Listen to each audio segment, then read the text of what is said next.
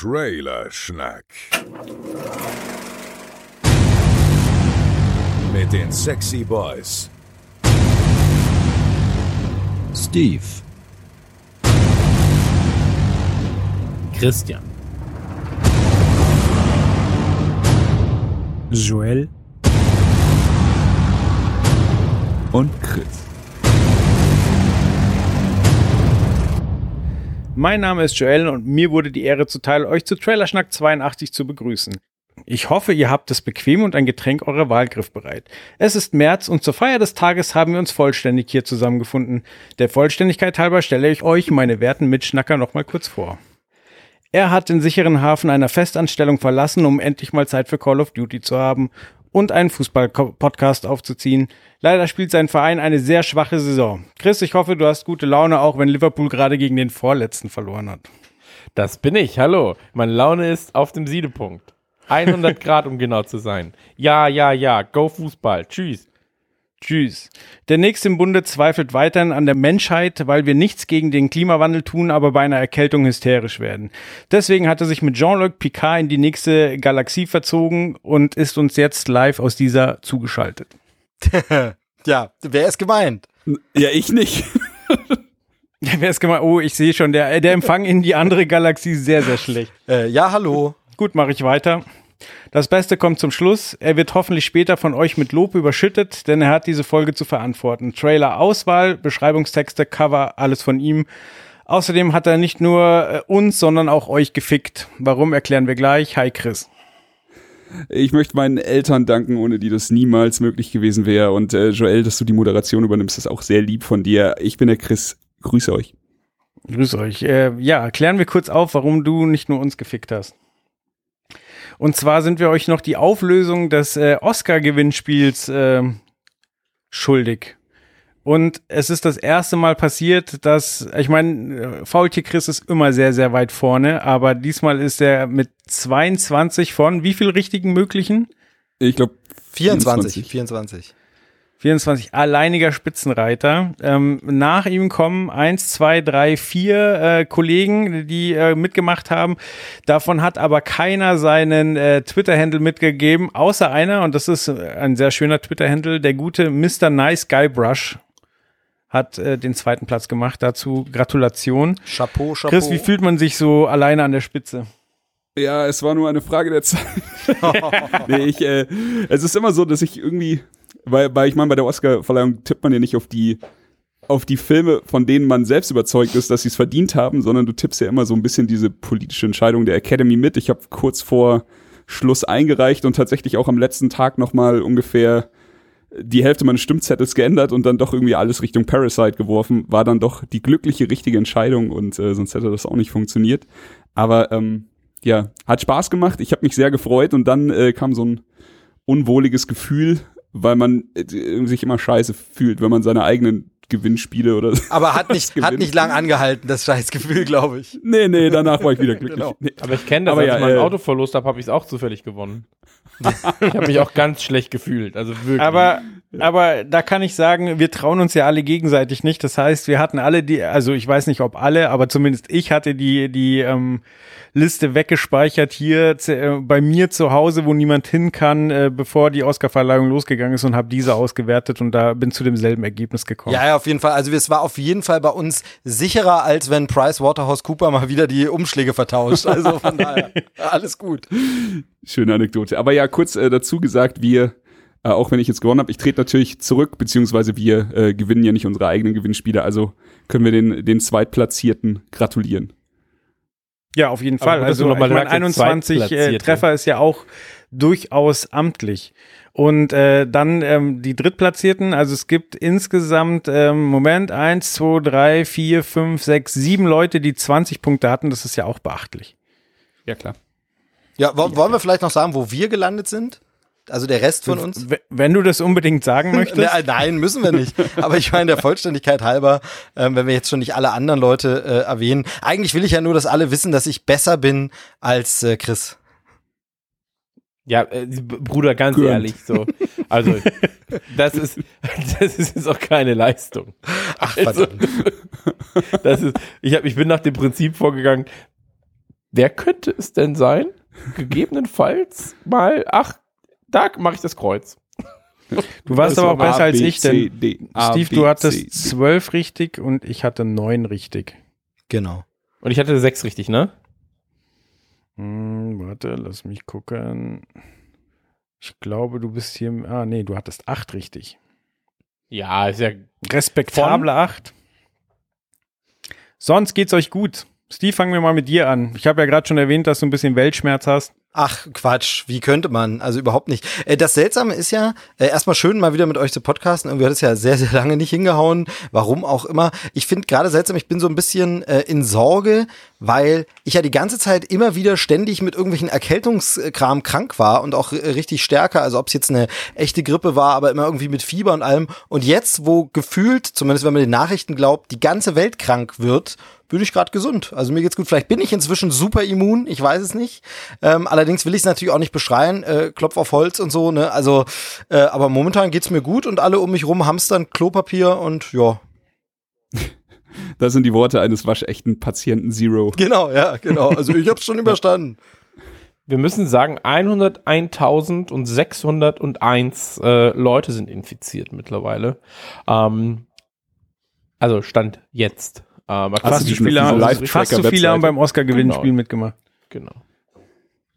Ja, fast so viele. Also Fast sind so viele. infiziert mit dem ähm, Trailerschnack-Virus. genau, ich wollte- Aber ist eigentlich ganz witzig, weil, also, Nukular, wenn wir eine Folge releasen, da sind es mehr, aber da wird keine große Hysterie ausbrechen irgendwie. ja, gut, die Frage ist, ob Versteh Nukular so nicht. tödlich ist. Also, ey, manche haben sich schon totgelacht angeblich. Ja, okay. Ja, tot langweilig war es auch schon. Nee, aber ja, ey, ich- bin ganz ehrlich, so, ähm, ich halte, ich, ich finde es sehr, sehr gut, ähm, dass äh, ein gewisser, äh, ein, ein gewisser Hinweis und eine gewisse ähm, Sorgfalt jetzt gerade darin einfließt, den Leuten zu sagen, dass sie sich waschen sollen. Ähm, weil wer zum Beispiel auf öffentlichen Toiletten war oder auf so einem Bahnklo zum Beispiel oder wer einfach mal im Fußballstadion war oder auf der Gamescom, der weiß, dass Hygiene nicht immer und das, obwohl es ein Nomen ist, äh, groß geschrieben wird bei den Leuten. Und ähm, da ist es sehr, sehr schön, dass äh, einfach mal was daherkommt, auch wenn es natürlich einige Leute ausradiert, was sehr schade ist, sehr traurig ist. Ähm, aber dass man so eine gewisse äh, Sensibilität da ist für, hey, wascht euch doch mal Ja, also, die Hände. Und total, so wäscht total. man sich richtig. Total. Ich sehe das, ähm, se- sehe das genauso bei allem, äh, bei aller satirischer Überspitzung und allen zynischen Witzen finde ich tatsächlich, dass generell so ein paar Selbstverständlichkeiten jetzt mal überprüft werden. Die Leute überlegen mal, was habe ich eigentlich an Vorräten zu Hause? Würde ich überhaupt mal äh, zwei Wochen klarkommen oder einkaufen zu gehen? Äh, dann wird ihnen bewusst, dass das Wichtigste, was sie brauchen, Toilettenpapier ist. Okay, hm, weiß ich jetzt nicht. Aber ähm, tatsächlich Hände waschen, so ein bisschen vorsorgen und so, dass die Leute sich darüber mal Gedanken machen. Und ich finde ja auch faszinierend, dass halt bei äh, so in Sachen Klimawandel, Klimakrise ewig diskutiert wird, was kann man machen und so. Plötzlich lassen Menschen einfach massenhaft ihre Flugtickets verfallen oder Flüge fallen einfach sogar regulär aus. Und äh, es geht alles. Homeoffice klappt auch plötzlich. Ja, Das plötzlich darf man auch nicht geht's. vergessen. Plötzlich geht's. Richtig.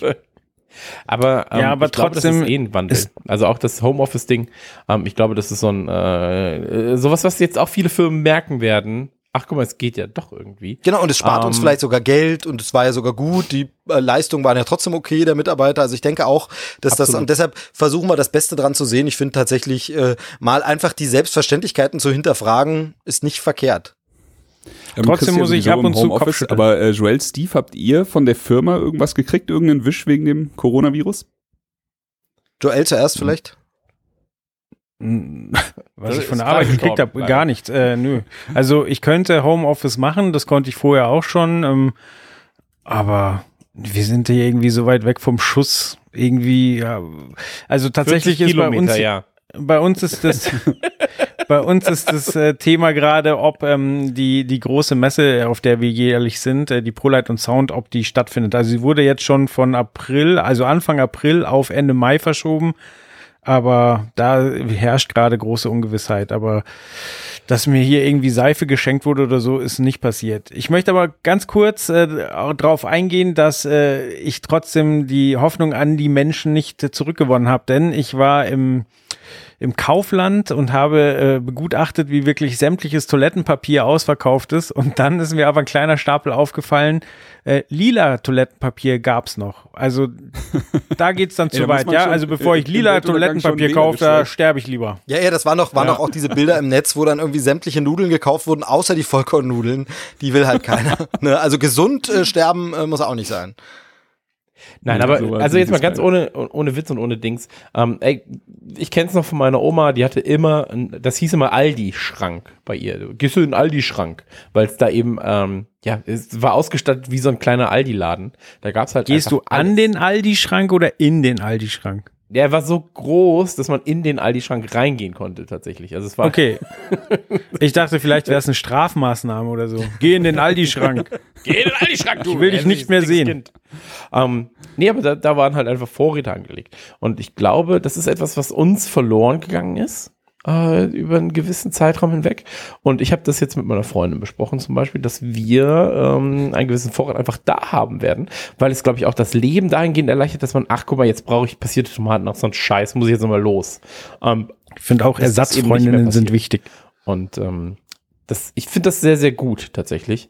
Ähm, aber ich habe ja eh so ein bisschen, ich will eh mein Leben mehr organisieren und so weiter und so fort. Da kommt mir das gerade ganz gelegen.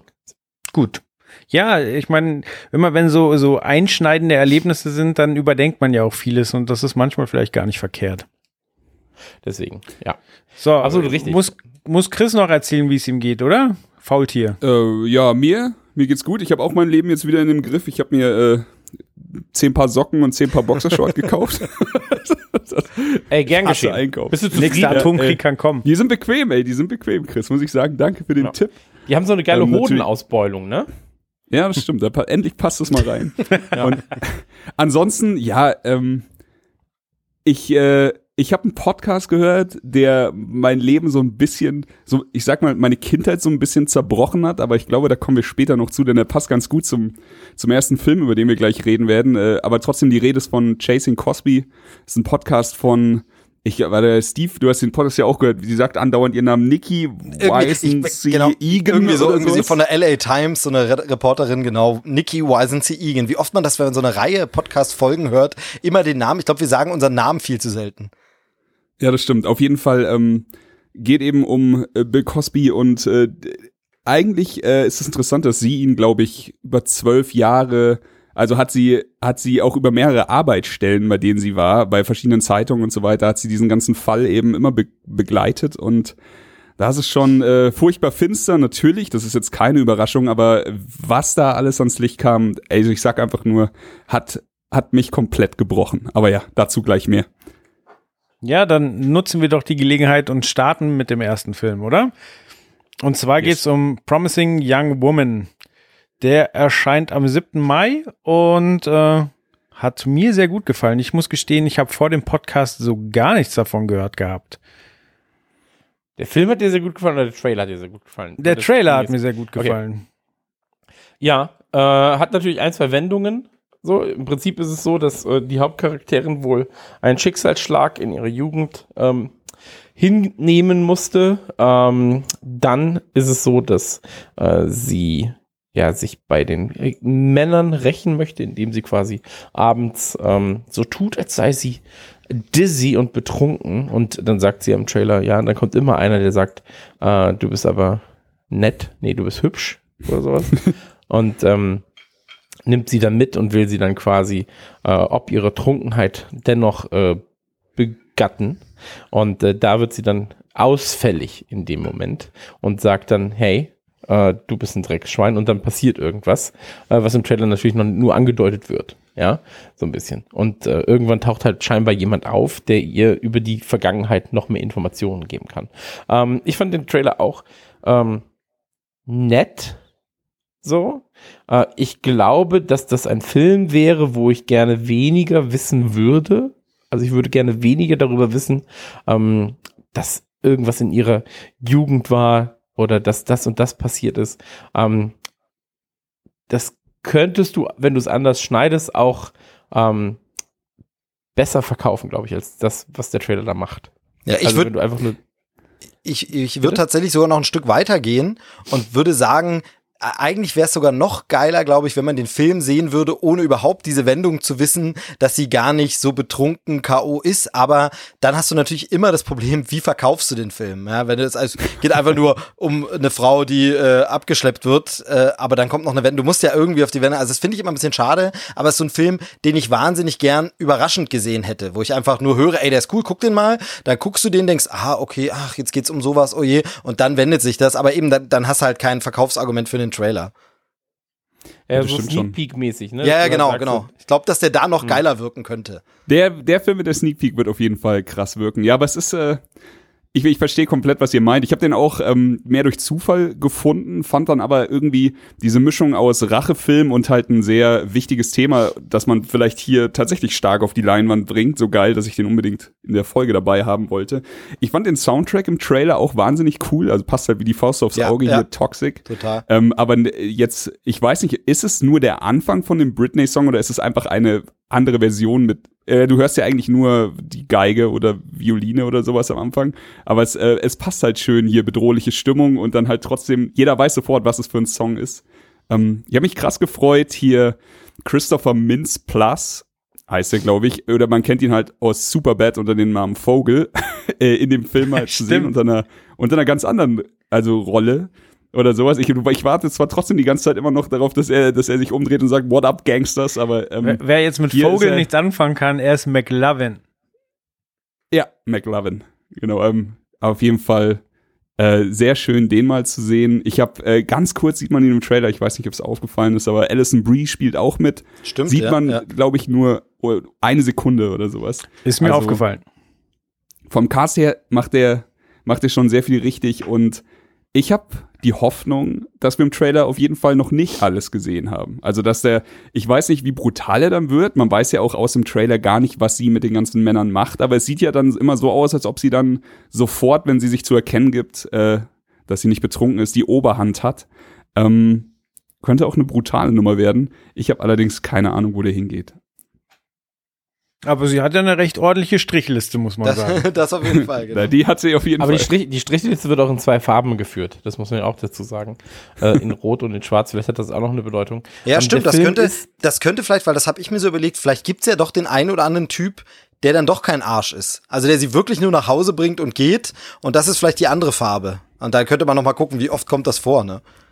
Mhm, Also stimmt. man muss ja dazu sagen, der Film ist auf dem, äh, ich glaube, Sundance Festival schon gelaufen. Also es gibt Leute, die ihn schon gesehen haben. Man könnte sich quasi auch Reviews dazu durchlesen.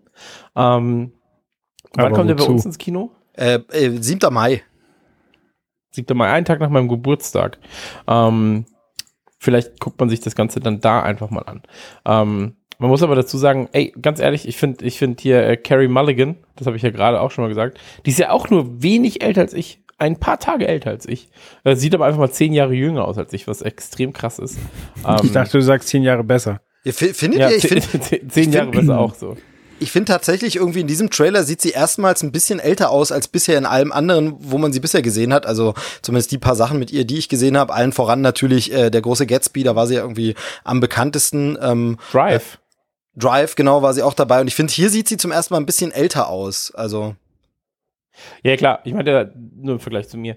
Ähm, Sie sollte ja auch wasted aussehen über Ja, ich weite glaube auch. Strecken. Ja, okay, also stimmt. dieser Wasted Ja. Look ist ja okay, beabsichtigt. stimmt. passt auch ganz gut. Also ähm, ich ah, ich ich habe ein bisschen bisschen Schiss, dass mir der Film nicht zu weit reingeht. Also ich will halt schon wirklich auch, dass er dass er ein bisschen wehtut. Aber es ist auf jeden Fall schön, dass er so so ein wichtiges Thema auf die Leinwand bringt für mich. Ähm, aber ja, wie, wie vorhin schon angekündigt, äh, schlage ich jetzt kurz die Brücke, denn in, nicht nur hier äh, werden Frauen irgendwie ausgenutzt, die, die sich nicht richtig verteidigen können, sondern auch bei äh, Chasing Cosby geht es genau darum. Also wer die Sache nicht mitbekommen hat, und ich glaube, dafür muss man schon ganz schön unter einem Stein leben, das ging ja jetzt doch die letzten vier, viele Jahre durch die Medien, dass Bill Cosby äh, sechs, also Vorwürfe hatte wegen ähm, Tabletten, den er, die er bestimmten Frauen gegeben hat, ähm, die sie dann irgendwie willenlos gemacht haben und er hat sie dann sexuell missbraucht und das alles. Darum geht's eben, wie gesagt, in dem ganzen Podcast-Gedöns und sowas. Ich habe ihn mir jetzt angehört. Steve, du hast ihn auch schon gehört und wir haben auch schon fleißig ähm, po äh, Podcast, nee, WhatsApp-Nachrichten hin und her geschickt, Genau, weil es halt einfach so ein Thema ist, wo du, wo du sofort mit, mit jemandem drüber reden willst, weil es dich halt doch eher mitnimmt. Joel, du hast ihn angefangen, oder? Ich habe die erste Folge gehört, genau. Ich bin dabei eingeschlafen, aber jetzt nicht, weil er langweilig war. Er ist so saugut produziert und äh, wirklich, äh, also ich finde das fast besser als ein Dokumentarfilm, weil dadurch, dass du nur die O-Töne hörst und äh, es aber trotzdem mit Musik untermalt ist und so weiter, es, es, es läuft so richtig vor deinem inneren Auge ab und ist wirklich total geil, aber es war halt einfach sau spät, deswegen bin ich eingeschlafen. Genau, aber auf jeden, Fall, sicher noch auf jeden Fall äh, danke Chris für den Tipp, äh, der auch mein Leben ein bisschen versaut hat im Sinne von äh, die Vergangenheit oder den. Rückblick. Nee, es ist knallhart und ich finde, hier ist halt das Entscheidende, äh, man hat das ja immer so ein bisschen hier mitbekommen, aber man hat jetzt nicht den Live, den Prozess verfolgt oder so. Da gab es jetzt bei uns keinen Live-Ticker oder es wurde im Fernsehen übertragen. Das heißt, man hat es mitbekommen, dann ist das immer so, muss man ja leider ein Stück weit sagen, auch äh, heutzutage schon so wie, ja, gegen so und so viele Leute aus Hollywood gibt solche Anschuldigungen und irgendwas wird das schon gewesen sein und dann wischt man das so ein bisschen weg und beschäftigt sich nicht damit. Wenn man das dann aber in dieser Masse nochmal aufgearbeitet bekommt und ähm, was für mich am härtesten war, war einfach zu wissen oder zu erfahren, dass es dann nicht darum geht, der Typ hat die Cosby Show gemacht, super tolles Kinderprogramm, alles super und dann ist er irgendwann zu einem Arsch geworden und hat äh, richtigen, richtigen Dreck gemacht. Nee, das lief alles schon davor während die ganze Zeit schon immer und das nochmal so vorgeführt zu bekommen, war schon äh, ganz schön äh, packend. Ich bin sonst gar kein so True Crime Podcast-Hörer, ist irgendwie nicht mein Genre, mag ich nicht so, aber hier den Gerichtsfall aufgearbeitet. Ähm, mir geht's da, wie Joel gesagt hat, man hat, man sieht förmlich die Bilder dazu, wie das Ganze, wenn das ein Dokumentarfilm im Fernsehen wäre, zusammengeschnitten wäre. Es ist sehr amerikanisch, das muss man sagen, so immer mit so einem Tick zum reißerischen, aber nicht ist, es ist nicht reißerisch, es ist wirklich journalistisch gut gemacht und vor allem das machen die Amerikaner halt eben gut, sehr emotional immer. Also es ist wirklich auf so einer emotionalen Ebene, dass du halt nicht einfach nur sagst, ja, war halt so, ist mir doch egal, sondern dass du wirklich drüber nachdenkst und reflektierst. Also äh, absolut ein Hörtipp. Aber ähm, ich habe es schon angesprochen, Chris, Frage direkt an dich. Cosby Show jemals wieder angucken? Boah, das ist, äh, das ist genau dieses, dieses schwierigste Digga, nur kurz, Thema. er hat, er hat doch in der Cosby Show einen Arzt gespielt, der in seinem Keller arbeitet. Ein also Frauenarzt. ganz ehrlich, das kannst du dir doch, ja, Frauenarzt, oder nicht? Genau, ja. Ja. ja. ja, Also ganz ehrlich, Leute, so, also das könnt ihr euch doch nicht mehr angucken. Also da, das ist genau die Sache. Sa- Sagen wir mal so, also er ist nicht der erste hier in Hollywood, der sich verfehlt oder der, der halt irgendwas macht, was man nicht so geil findet. Hier Tom Cruise, äh, Scientology, Scheiß drauf. Und ich habe sogar, keine Ahnung, ich tue mich sehr schwer, aber hier Mel Gibson mit antisemitischen Äußerungen kann ich immer noch die alten Filme gucken. Und ich glaube, hier ist jetzt die Grenze für mich halt einfach es geht nicht mehr. Und das bricht mir verdammt noch mal das Herz, denn so, ähm, ich bin halt wirklich mit der Cosby Show aufgewachsen. Okay, sind viele. Bei uns war die Cosby Show halt in der Family so ungefähr. Das war halt schon quasi so ein Ritual. So meine, mein Vater hatte das auf, auf VHS-Kassetten alles aufgenommen. Wir haben das geguckt, wenn es im Fernsehen lief. Wir haben das geguckt, wenn es nicht im Fernsehen lief. Wir hatten Insider in der Familie. Das hat uns halt komplett begleitet. Joel äh, kennt da bestimmt auch schon ein paar, paar Geschichten. Der kennt mich auch schon ein bisschen länger. Aber das war für uns halt einfach so dieses, diese heilige Instanz der Familienunterhaltung. Und es hat für uns alle funktioniert. Und ich weiß noch genau, als es damals irgendwann hieß, also so, Steve hat schon angesprochen, wir haben hier in Deutschland ja auch gar nicht alles, alle, alle Sachen mitbekommen. Jede Schlagzeile hat es gar nicht hier rüber geschafft, aber es hieß irgendwann, hier Cosby kommt zurück, Netflix will was mit ihm machen. Nee, doch nicht, wurde gecancelt wegen diesem äh, Verfahren vor Gericht. Und dieses Verfahren zog sich ja auch äh, ewig. Und da habe ich zum ersten Mal nur so, mh, und da hat man so, da merkt man bei sich selber, wie man halt äh, anfängt, so ein bisschen zu leugnen, weil man den Genau, Typen ja dann ja. doch auf irgendein so Ja. Podest gestellt hat.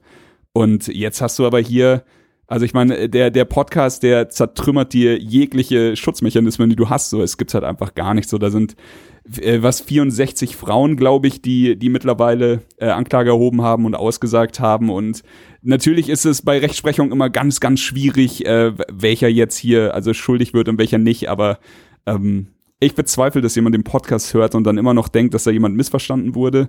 Es ist wie Steve sagt, ähm, irgendwann kommt der Moment in dem Podcast, wo sie darüber reden, dass auch bestimmte Menschen, die Rollen in der Bill Cosby Show gespielt haben, so kleine Rollen, sagen wir jetzt mal einfach eine Frau, die tatsächlich Patientin von ihm ist, ähm, und man hat sie halt sofort vor Augen. Man weiß sofort, wenn der Name fällt, ach krass, sie, ach du Scheiße, und dann hört man die Geschichte dazu und das dreht halt alles um. Also es geht nicht mehr. Momentan würde ich sagen, absolut, absolutes No-Go, nie wieder.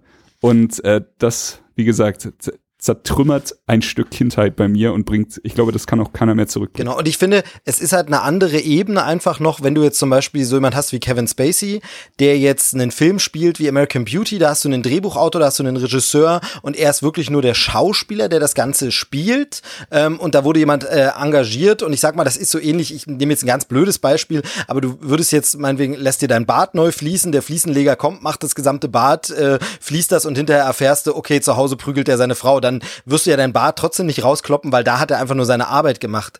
Bei Cosby aber ist es einfach diese Dimension, ja. er war ja der kreative Kopf dieser Show. Er hat sich die Figur ausgedacht, er hat ganz viel in die Folgen, Stories mit reingesprochen, er hat dieses ganze Pädagogische, was diese Show ausgemacht hat, hat er sich ausgedacht und hat Leute belehrt, wie sie mit ihren Kindern umgehen sollen, wie der Umgang mit Menschen ist. Und das fällt natürlich alles in sich zusammen. Und das ist dann noch was anderes, als wenn ein Schauspieler, der einen Gangster spielt, hat später wirklich jemand erschossen. Ja, dann kannst du den Film vielleicht trotzdem noch gucken, weil er hat dann nur Arbeit gemacht. Ja, weiß genau, was du meinst. Aber ja, genau die Kerbe ist es halt und ja.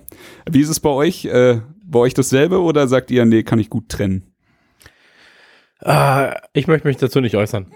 Muss man, glaube ich, wirklich von, von Fall zu Fall entscheiden. Also zum Beispiel die, die, es, ich meine, es ist ja in letzter Zeit ganz viel äh, solche Dinge aufgeploppt. Hier die, die R. Kelly-Doku, die habe ich allerdings selber noch nicht gesehen, aber ja. da habe ich schon vor vielen Jahren einen Film gesehen, wo man ihn gesehen hat und äh, war mir von da an sicher, ja, okay, der, der macht schlimme Dinge mit sehr, sehr jungen Mädchen. Also R. R. Kelly ist für mich absolutes No-Go. Michael Jackson kann ich tatsächlich trennen. Ich liebe die Musikvideos, ich höre die Musik wahnsinnig gerne so und alle paar Monate kram ich es wieder raus und ähm, trenne da Künstler, der, der egal ob er es getan hat oder nicht, äh, mit Sicherheit krank war und, und äh, da sehr viel seltsam gelaufen ist, aber da kann ich mir die Musik trotzdem geben. Kevin Spacey ähm, ist auch eine schwierige Figur, weil der ja Statements raus, raushaut, äh, alle, alle Jahre mal wieder, wo man nie weiß, ist er jetzt Frank Underwood die Rolle oder redet er von sich selber. Also das Hast du recht.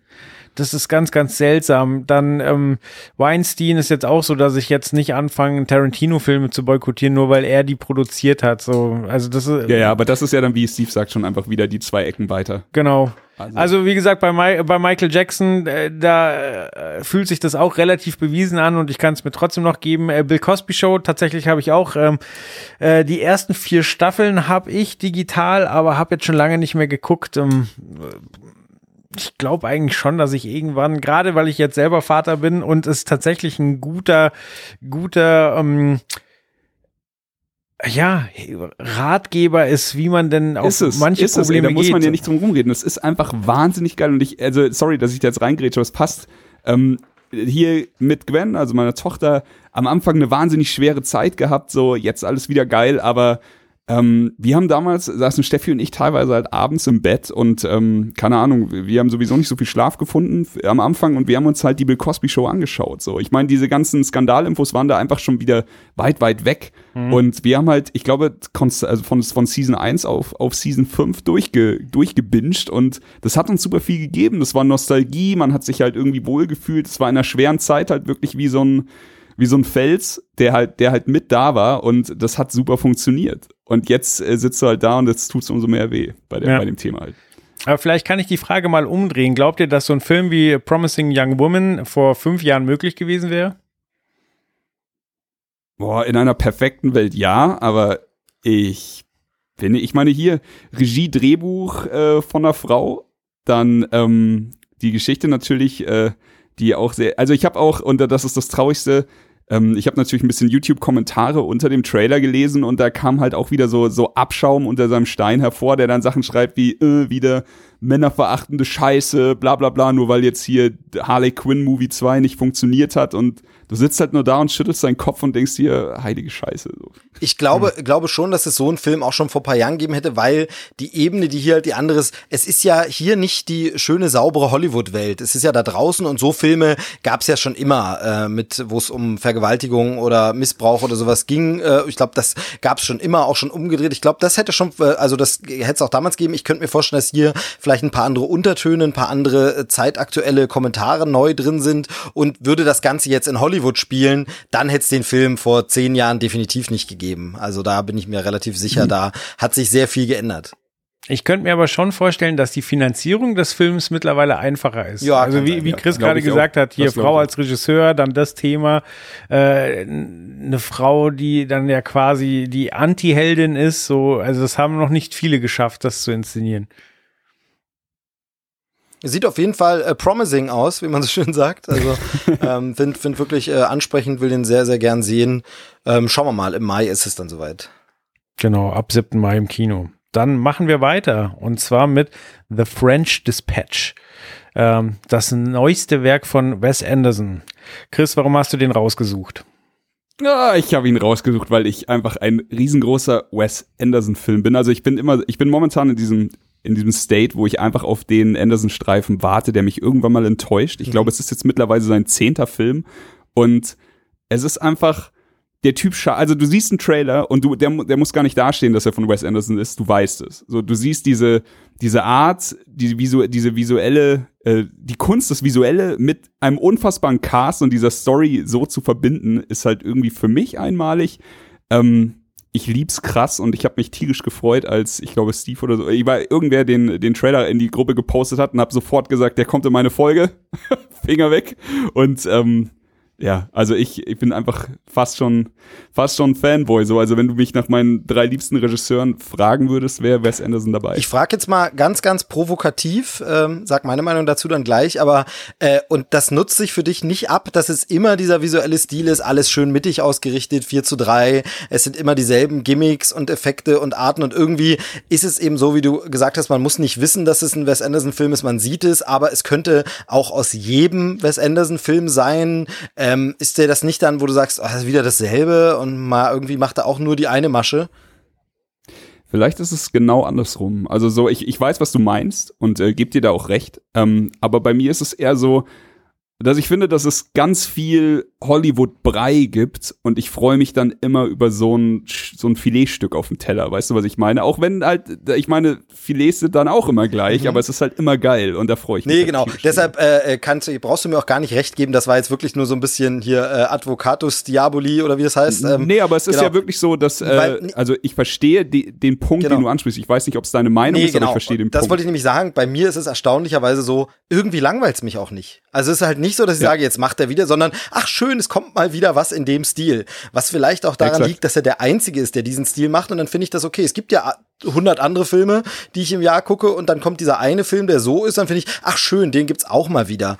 Ähm, und weil du sagst, der eine Film, der enttäuscht, für mich gibt's bisher einen, der für mich nicht ganz so gut funktioniert hat. Das ist äh, tatsächlich äh, Isle of Dogs. Hat für mich nicht ganz so gut funktioniert, hatte ein bisschen Längen äh, und ich war von der ganzen Bildsprache, dem Bildaufbau ein bisschen überfordert im Sinne von, da passiert so wahnsinnig viel. Dann sind japanische Schriftzeichen, es wird mit Off-Text was übersetzt, während japanisch gesungen wird und es steht irgendwas eingeblendet da und das fand ich teilweise ein bisschen too much, äh, dass es noch Hatte ich ein funktioniert bisschen hat. erschlagen. Genau, Ja. ich finde aber hier wieder funktioniert's wieder super. Es sieht alles nach absurder Komik aus, nach trotzdem aber echter Emotion und Gefühl. Ähm, wenn ich allein sehe, wie Adrian Brody bedröppelt in die Kamera guckt, dann denke ich schon, wow, oder Francis McDormand oder wenn wir so alles dabei haben. Es ist äh, fantastisch, man will's sofort sehen. Also für mich nutzt es sich eben gar nicht ab, total cool einfach wieder. Wie ist es denn, wie ist denn bei dir, Joel, oder bei dir, Chris? Ähm, ich dachte im ersten Moment so, oh, geil, ein Episodenfilm. Und es ist ja auch ein Episodenfilm, Ja. nur dass äh, der Regisseur quasi immer derselbe ist. Aber ich glaube, da werden ja mehrere Geschichten erzählt. Ich weiß jetzt nicht, ob sie irgendwie am Ende zusammengeführt werden. Aber also äh, ich fand auch den Trailer interessant, einfach weil ich erst nicht überrissen habe, dass es Episoden sind. Und dachte, okay, warum ist es jetzt schwarz-weiß? Warum ist es jetzt wieder bunt?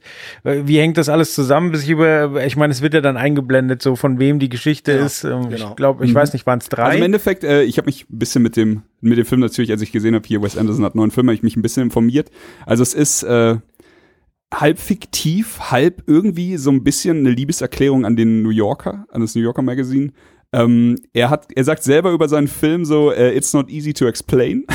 Oh. Aber es ist, wie du sagst, so, es gibt drei Story-Stränge und die basieren quasi auf wahren Artikeln, die im New Yorker rausgekommen sind.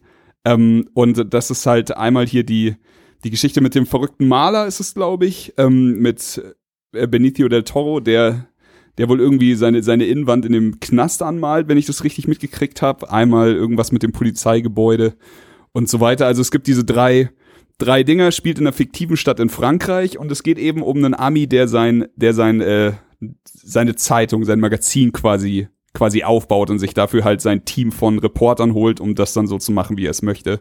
Aber ja, äh, ist bestimmt Episo also ein Episodenfilm. Ich habe aber diesen Wechsel von Schwarz-Weiß auch noch nicht so richtig umrissen. Also ich bin nicht sicher, ob er damit, ob das, ob das noch Ja. ein Stilmittel Ja. in dem Film wird oder ob das einfach wirklich hier ist eine Episode in Schwarz-Weiß und der Rest ist in Farbe. Aber, Aber dafür, dafür sind die wahrscheinlich dann Protagonisten dann teilweise plötzlich in Schwarz-Weiß. wie gesagt, Aber der gehört ja eigentlich in die andere Geschichte. Hä? Hm, also Genau, von da bin ich auch ganz noch, genau. äh, auch noch gespannt. Aber ich finde, man, man sieht schon, wenn man mal ein paar Cover vom New Yorker gesehen hat oder Cartoons, die drin sind, sieht man auch schon beim Poster. Das äh, ist natürlich an den New Yorker angelehnt und so. Und ich finde schön, dass wir mal wieder einen Film über eine journalistische Publikation haben, die so eine Liebeserklärung ist und so irgendwie das so, so, so, so coole Magazine so ein bisschen positiv darstellt, weil zuletzt hatten wir natürlich zu Recht viel äh, das Thema so irgendwie Fake News oder wir hatten äh, irgendwelche Enthüllungsjournalisten oder Sachen, die dann nicht gepasst haben, die irgendwo schief laufen, immer so bedrückend, so negativ, dann wurde irgendwas aufgedeckt und die Journalisten wurden bedroht oder sie haben ihre Arbeit nicht gut gemacht oder irgend sowas. Und hier ist es einfach eine Liebeserklärung an eine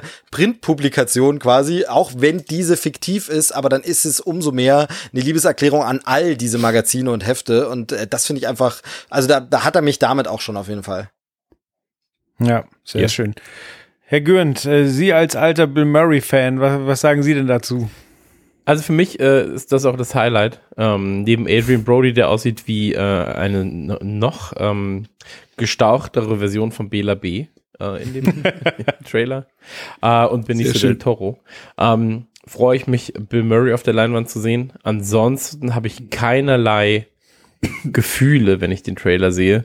Ähm, es ist mir alles ein bisschen zu viel, es ist mir alles ein bisschen zu arzi-fazi, aber ähm, ich glaube, das kommt halt damit dann eher, oder es geht damit einher, dass es halt, also der Trailer fühlt sich für mich unfassbar lang an. Und ich weiß nicht warum. Äh, als ich ihn geguckt habe, war ich so, boah, wie lange geht der denn noch? Und habe ich gesehen, der läuft erst eine Minute 30. Ähm, ich weiß aber auch nicht, warum das so ist. Also ich, weil eigentlich ist das was Schlechtes, wenn es dir so vorkommt. Ähm, ich glaube aber als Film funktioniert das Ganze erst wieder ein bisschen anders, weil ähm, das habe ich bei Wes Anderson-Filmen oft. Äh, die brauchen für mich eine Zeit und dann komme ich erst richtig rein. So. Und dann vergeht die Zeit aber auch sehr, sehr schnell. Ähm, Ähnliches habe ich jetzt zuletzt gemerkt, das habe ich bei Guy Ritchie auch. Ähm, wir hatten jetzt zuletzt einen großen Guy Ritchie Podcast. Äh, und wenn du dir ältere Sachen von ihm anguckst, ähm, da hatte ich das Gleiche. Da war ich so am Anfang so, oh shit, Alter, das ist jetzt aber wirklich noch nicht gut. Und dann so, oh, jetzt wird, oh, jetzt wird's aber, oh, das ist aber, oh, vorbei. Und ähm, das habe ich bei Wes, Wes Anderson halt auch ab und zu mal. Ähm, aber ich bin jetzt auch nicht der größte Wes Anderson-Fan. Also da ist mir Wes Craven lieber, wenn es um die Wests geht. Ähm, oder Patrick Anderson. Also es gibt sowohl beim Vor- als auch beim Nachnamen gibt es jeweils bessere Leute. ähm, aber ist nichts, wofür ich ins Kino gehen würde. Sagen Okay, so. ich- also ist ich- definitiv nichts, wofür ich ins Kino gehe. Was ich, was ich spannend bei ihm immer finde, ist, und ich kann nicht so wirklich erklären, warum das so ist, weil du hast schon gerade das Stichwort Azi-Fazi gesagt, da bin ich ja äh, massiv allergisch gegen und hasse das ja, aber bei ihm funktioniert's bei mir. Ich weiß nicht, das ist noch genug Hollywood, vielleicht sind es dann auch nur die prominenten Stars, die man dann mal in was anderem sieht, oder eben, weil es nicht so oft von ihm einen Film gibt, aber bei ihm funktioniert es für mich, komischerweise, weil ganz oft habe ich das ja auch über, wo ich sage, ja, jetzt, wir wollen jetzt große Kunst sein. Und dann äh, erscheinen mir diese Filme eher so wie der gezeigte verrückte Maler dort. Ähm, äh, und bei, bei Wes Anderson funktioniert es für mich komischerweise. Es ist halt auch so ein bisschen vielleicht, also man kann ja immer nur für sich selbst sprechen, aber für mich ist es halt nicht diese überhebliche Azi-Fazi-Schiene, genau. sondern einfach vielmehr diese Liebe Ja, ja. zum Film das, und genau. sowas. Deswegen, also deswegen kann ich mir solche Filme von ihm auch einfach mehrfach angucken und äh, die funktionieren immer wieder. So, auch wenn du die Story und die, diese, die Plot-Twists und das alles schon kennst, aber du schaust ihn dir halt trotzdem an und es ist irgendwie schön. Es ist wie ein, ein bisschen wie ein Gemälde angucken. Ich glaube auch gar nicht, dass er immer versucht, arzi-fazi zu sein. Also ein Film wie Die Tiefseetaucher, das ist für Das mich stimmt. eher wie, wie Helge Schneider zu beobachten. Also du weißt nicht, was als nächstes passiert. Alles ist unfassbar dumm, aber halt irgendwie auch unfassbar unterhaltsam. Ja. Das ist auch wahrscheinlich der verrückteste Film von ihm, oder? Also der ab absurd verrückteste. Ja, aber ja, aber mag ich. Aber ja, gebe geb ich dir auf jeden Fall recht. Ja, zum Cast kann man einfach nur noch mal, haben wir kurz schon angesprochen, aber der Cast sucht halt wie immer seinesgleichen hier. Du hast Bill Murray, ähm, Christoph Waltz, Tilda Swinton, äh, Benicio del Toro, Owen Wilson. Du hast halt äh, Edward Norton, die sind halt auch immer in seinen Filmen Äh, wollte ich, wollte ich gerade sagen, äh, Wright. kann sein, dass er, kann es sein, dass er der Einzige ist, der Edward Norton noch besetzt irgendwie? Man sieht ihn sonst gar nicht mehr so wirklich. Ich glaube, der hat sich mit was sau schade ja, ist, oder? ja, aber ich glaube, also Gerüchte. Gerüchte und Gossip, da bin ich ja nicht so nicht so am Puls der Zeit, aber äh, angeblich hat er sich ja immer mit so vielen verscherzt und ist so wahnsinnig kompliziert und äh, weiß ich nicht, aber mit, mit ihm scheint er sich ja immer noch zu verstehen. Also Ja, Ja, Edward stimmt. Norton ist jemand, der, der wahnsinnig gerne Einfluss auf die Dinge nimmt und äh, versucht mit dem Regisseur auf Augenhöhe Sachen zu erarbeiten. Ich habe mal ähm, einen Podcast. Wie, wie heißt dieser wahnsinnig erfolgreiche Podcast aus den USA? da gibt's Trailerschnack. mehrere, aber wahrscheinlich meinst du WTF mit Mark Maron vielleicht? Äh, nee, oder nee, nee, nee. Armchair Experts oder Genau, der. Armchair Experts, da war Edward Norton da, das ist wirklich sehr hörenswert, weil Edward Norton ist eine coole Sau so und äh, der weiß, dass er schwierig ist, aber er kann es auch begründen und äh, ich meine, der der schreibt mittlerweile selber Drehbücher und ähm, schafft seine Filme zu realisieren so und äh, dass der Mann ein guter Schauspieler ist, finde ich, steht außer Frage. Ja, definitiv, definitiv. Yes. Ansonsten, ansonsten hier dabei, hier dieser Timothée äh, Chalamet ist ja jetzt irgendwie überall, hat man so das Gefühl, ne? Also der, der ist so aufschreiben. Und äh, die Dame, deren Vornamen kein Mensch wirklich richtig aussprechen kann, wahrscheinlich sie selber nicht hier, Saoirse, also Sch- Shasche oder so, äh, Ronan. Ähm, ihr wisst, wen Ja. ich meine. Ähm, also da Wer- scheitert wer es ist Hannah, selbst oder? nicht. Hm? Die von Wer ist Hannah? Ja, genau, genau, genau. Ja. Ähm, Ich kann den Vornamen auch nicht aussprechen. ja, es Ich möchte noch irgendwie- mal ganz Miss, kurz Miss Ronan. genau, es ganz kurz eine- oder eine- so, keine Ahnung, aber eine. Edward Norton Anekdote von mir geben. Ich habe äh, letztens ein Special gelesen äh, zum zum Jubiläum von Fight Club und äh, da war es halt auch so, da ich meine, es war ja einer der ersten Filme von David Fincher und da war es mit der kreativen Freiheit noch nicht so 100% gegeben und es gab ähm, eine, eine Szene, wo Mahler sagt, ähm, irgendwas von wegen äh, Sex während der, während der Menstruation und so weiter. Und da hat das Studio gesagt, so, nee, das können wir nicht machen, so, da müsst ihr nachdrehen. Und dann hat der Fincher gesagt, so, ja, okay, wir drehen nach, aber die Version müsst ihr dann nehmen. Und das Studio hat sich darauf eingelassen und das ist die Szene, wo sie sagt, äh, so ist sie seit der Grundschule nicht mehr gefickt worden. schön. Genau. The French Dispatch ab 10. September im Kino. Ich freue mich tierisch drauf. Sehr schön. Dann kommen wir jetzt zu einem etwas unangenehmeren Thema. Und zwar geht es um vergiftete Wahrheit. Der startet am 16. April im Kino ähm, und hat mich persönlich, äh, also es scheint ein Thema zu sein. Ich habe vor kurzem äh, Fahrenheit 11.9 äh, von Michael Moore geguckt und da geht es ja zum Teil auch um vergiftetes Wasser. Und also was da Leute abziehen und das hier basiert ja jetzt auch auf wahren Begebenheiten und ähm, Ich habe ich hab kurz überlegt, weiß jetzt einer von euch noch, ging es nicht bei Aaron Brockovich auch schon um irgendwie verseuchtes Wasser oder so? Also das ist ja schon ewig ein Thema in den USA. Also bei Aaron Brockovich weiß ich es nicht, aber ich äh, freue mich, dass Joel die Anekdote mit äh, 11.9 anspricht, denn äh, ich habe mich die ganze Zeit, als ich den Trailer das erste Mal gesehen habe, gefragt, ob das diese Geschichte ist, Mhm. weil weil es ja doch sehr, sehr ähnlich ist, aber es ist ja dann, glaube ich, was anderes, oder? Ja, Ich bin also mir auch nicht Figuren sicher. heißen sogar Ich so, weiß wie es nicht. echt heißen. Also das darf man auch nicht unter, unter, unter, äh, unterschätzen. Äh, Mark Ruffalo äh, spielt, äh, heißt er Robert Billett? Ich glaube schon. Ähm, und das basiert ja alles auf tatsächlichen Berichten äh, von ähm, einem Autoren vom New York Times Magazine, der irgendwie 20 Jahre lang äh, das Ganze halt angeschaut hat äh, und diesen 20 Jahre langen Rechtsstreit zwischen Robert Billett und äh, Dupont, heißt es, glaube ich, die Firma, ähm, Ja. äh, halt, äh, wie heißt das, äh, ja, redaktionell betreut hat. So. Ähm, und im Prinzip. Okay, aber wenn halt, die Geschichte 20 Jahre lang gegangen ist, dann ist das nicht das aus der Michael Moore-Ding, weil das war recht aktuell. Denke auch. Genau. Und ähm, im Prinzip geht es darum, dass halt äh, DuPont, das Chemieunternehmen DuPont, äh, von einem Anwalt, äh, von Robert Billett, vor Gericht gezogen wird aufgrund von Umweltverschmutzung und Co. Und ähm, er kann dann halt quasi aufklären oder die Verbindung äh, zwischen Todesfällen ähm, in der Stadt, in der sie da quasi, äh, in der das spielt, also in äh, Parksburg. Ähm, und dem Chemieunternehmen kann er quasi, äh, ja, Ver Verbindungspunkte verknüpfen. Und ähm, auch der Film ist schon gelaufen. Das heißt also, wir könnten uns das Ende des Films angucken, ob es halt ein anderes Ende ist als in der realen Welt. So. Äh, in der realen Welt ist es so, dass äh, Dupont, ich bin sehr gut bei, bei französischen Namen, ne? dass Dupont äh, mittlerweile halt mit einem anderen Unternehmen, äh, dessen Namen mir jetzt gerade nicht äh, bekannt ist, aber heißt auch irgendwie so, ähm, dass die quasi fusioniert sind mittlerweile. Das heißt also, sie sind auf keinen Fall aufgelöst worden äh, in der realen Welt. Äh, ich weiß halt nicht, wie das in der ähm, in der fiktiven, gegebenenfalls fiktiven Filmwelt passiert. Die haben auch irgendwie 60.000 Angestellte und irgendwie 30 Milliarden Umsatz. Ähm, also denen geht's ganz gut. Ey, das ist doch wieder so ein Film, den du dir anschaust und der ist von vorne bis hinten super interessant, aber halt dieses schrecklich interessant. So dieses Ding, was halt wehtut. Ja, einfach deprimierend. Und, am- ne? Einfach deprimierend. Genau, und am, am Ende denkst du dir so, wie viel Scheiße passiert eigentlich noch in der Welt? Das ist ja immer nur die Spitze des Eisbergs hier, dieser eine besondere Fall, der Genau. dann verfilmt Ja. wird.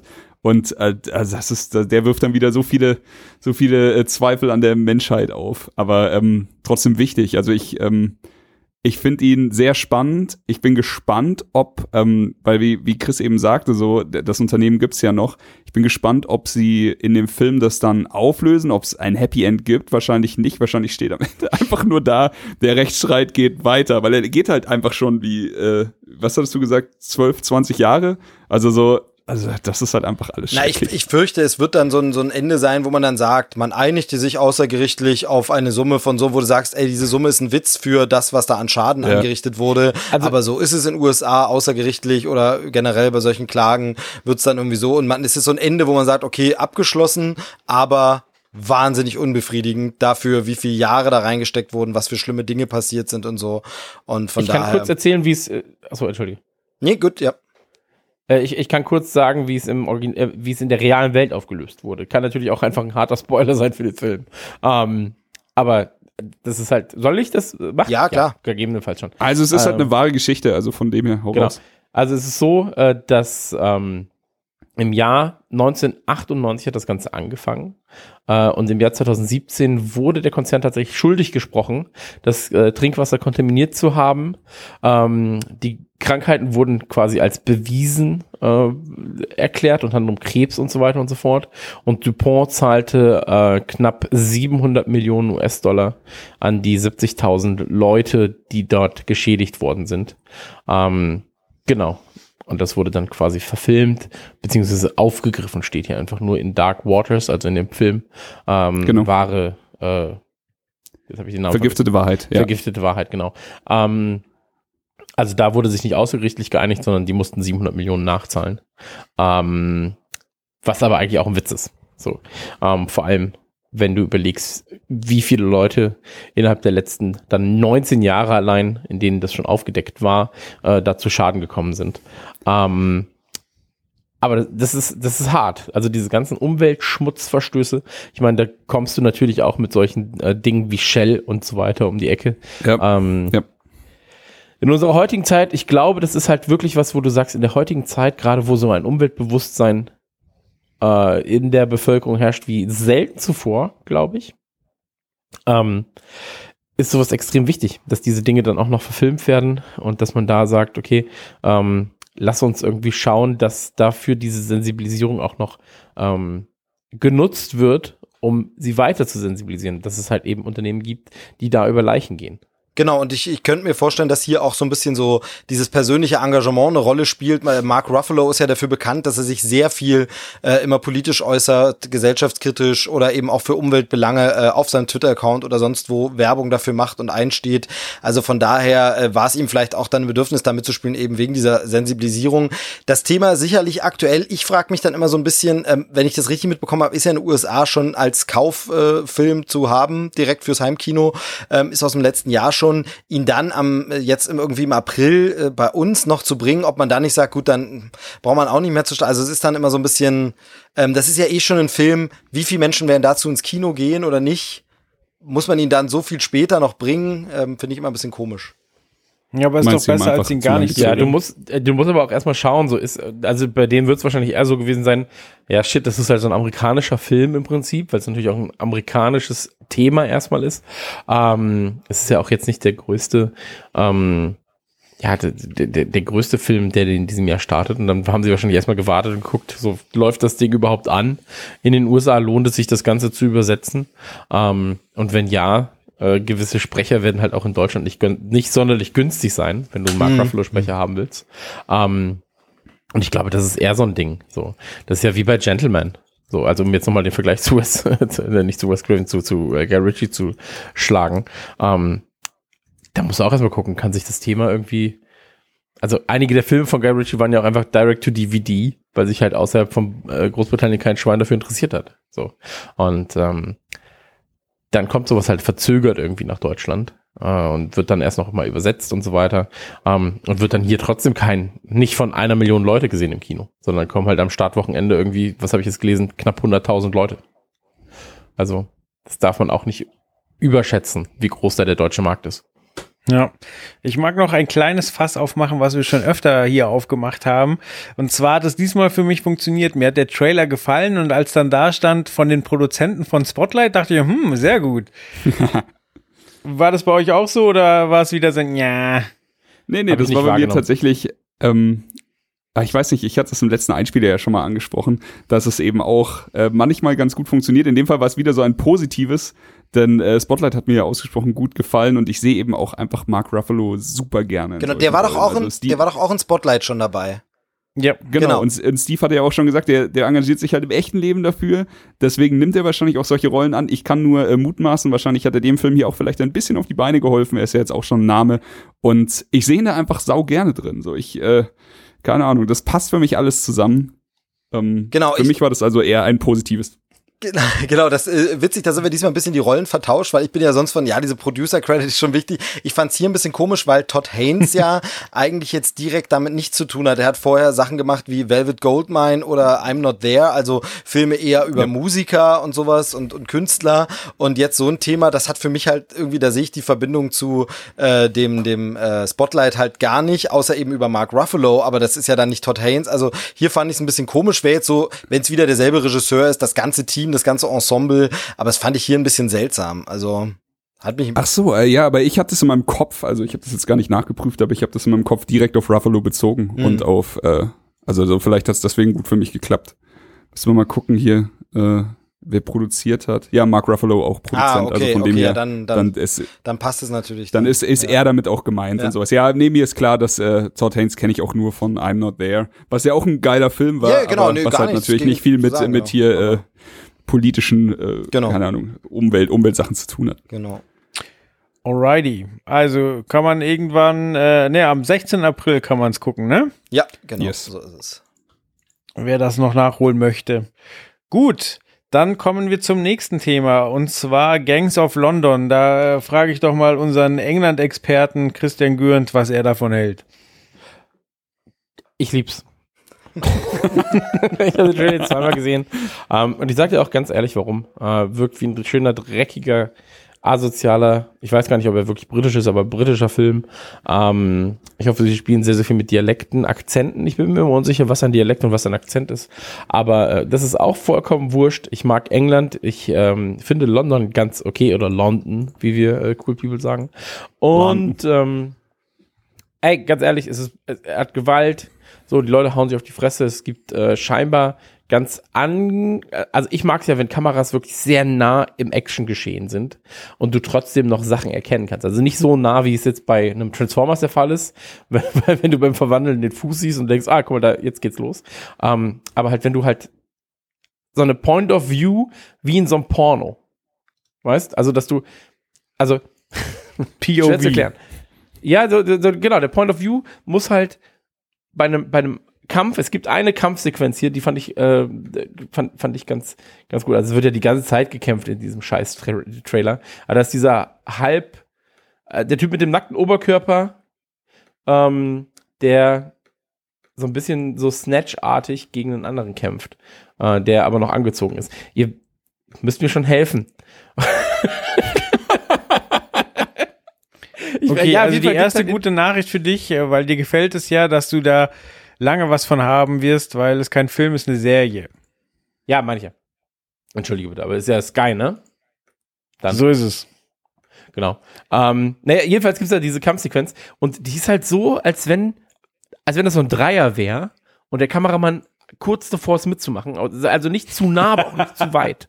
Weißt du, was ich meine? Mittendrin Das ist so stand die nur dabei. perfekte Kameraentfernung für so einen für so einen Faustkampf. Ähm, ja, jetzt habe ich mich um Kopf und Kragen geredet. Jedenfalls freue ich mich drauf, das Ganze zu sehen. Ich weiß nicht, ob Serienform jetzt das ist, was ich brauche, weil ich einfach, ähm, ich bin halt ein bisschen überdrüssig von Serien an und für sich. Aber ansonsten, ähm, ich finde, es wirkt halt alles sehr realistisch. Sagt man das realistisch in dem Fall? ich kann Ähm, dir jetzt, äh, ich kann dir gleich sagen, warum du äh, so angetan bist von dem ganzen Kampfding. Denn und ich bin gar nicht sicher, ob's mal, ob man es im Trailer irgendwie gesagt bekommt. Vielleicht habe ich da nicht aufgepasst, aber äh, der Director von dem ganzen Scheiß ist Gareth, Gareth Evans und das ist halt der Typ, der The Raid der gemacht Raid gemacht, hat. ne? The Raid ja, 2. genau. Genau, und äh, das ist halt, das merkst du halt sofort. Ich find's sehr erfrischend, das Ganze jetzt hier auf die, auf die Londoner Gangster-Szene zu sehen und äh, wie du, ich bin in deinem Boot. Äh, ich bin irgendwie, vielleicht wegen The Gentleman, aber auch äh, wegen allem, was ich zurzeit so konsumiere, ich bin dem britischen O-Ton einfach so krass verfallen. Ich finde das einfach, ey, das macht so viel noch mal geiler. Ich habe jetzt auch letztens, ich glaube, das hattest du verlinkt, so das ein oder andere hinter den Kulissen Video zu The Gentleman gesehen und Ja. die Jungs halt dann noch mal im O-Ton zu hören und ach, das ist ich weiß Ja, nicht, das ist für mich jetzt schon ein derber Pluspunkt. also ich, ich liebe ja eh britischen Fußball und so weiter und so fort. Und wenn du dann halt so diesen Londoner Akzent raushörst, dann den des Scouse aus Liverpool irgendwie raushörst, dann hörst du irgendwie die Waliser und so weiter. Weil ich glaube, hier Gareth Evans ist ja auch Waliser sogar.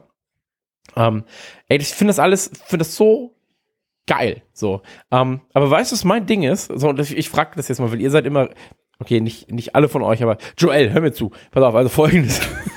so, ähm, nee, aber so, ich- wenn du dir so englische Filme anguckst, und jetzt bleiben wir bei Gentleman, weil ich fand den halt, für mich war es eine 9 von 10 so. Ähm, aber die sehen halt auch noch so geil aus. So, ich liebe diesen britischen Stil. Und bei mir ist, wenn ich mich versucht habe, britisch anzuziehen in meiner Jugend, sah ich immer aus wie der dümmste Skin, äh, Skin-Trader, so, der irgendwie im, im Fußballstadion Leute, Leute kaputt tritt. Äh, ich schaff's nie so lässig cool auszusehen.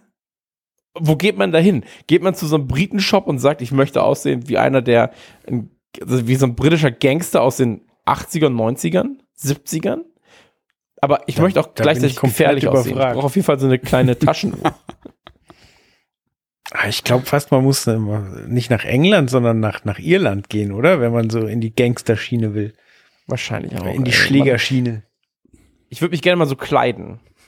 Aber du meinst jetzt nicht hier bei, bei The Gentleman haben wir auch, äh, hat der ein oder andere ja auch so einen richtig feinen Anzug an, so eine richtig krasse Anzugkombi, wo du halt einfach so siehst, okay, der kostet wahrscheinlich mehr, als ich in einem Jahr verdiene. Ja, ich mein, was ich meine war so- Fletcher. Du meinst eher mag- so meine ich zum Beispiel. Nee, nicht Fletcher. Colin nee, Fletcher.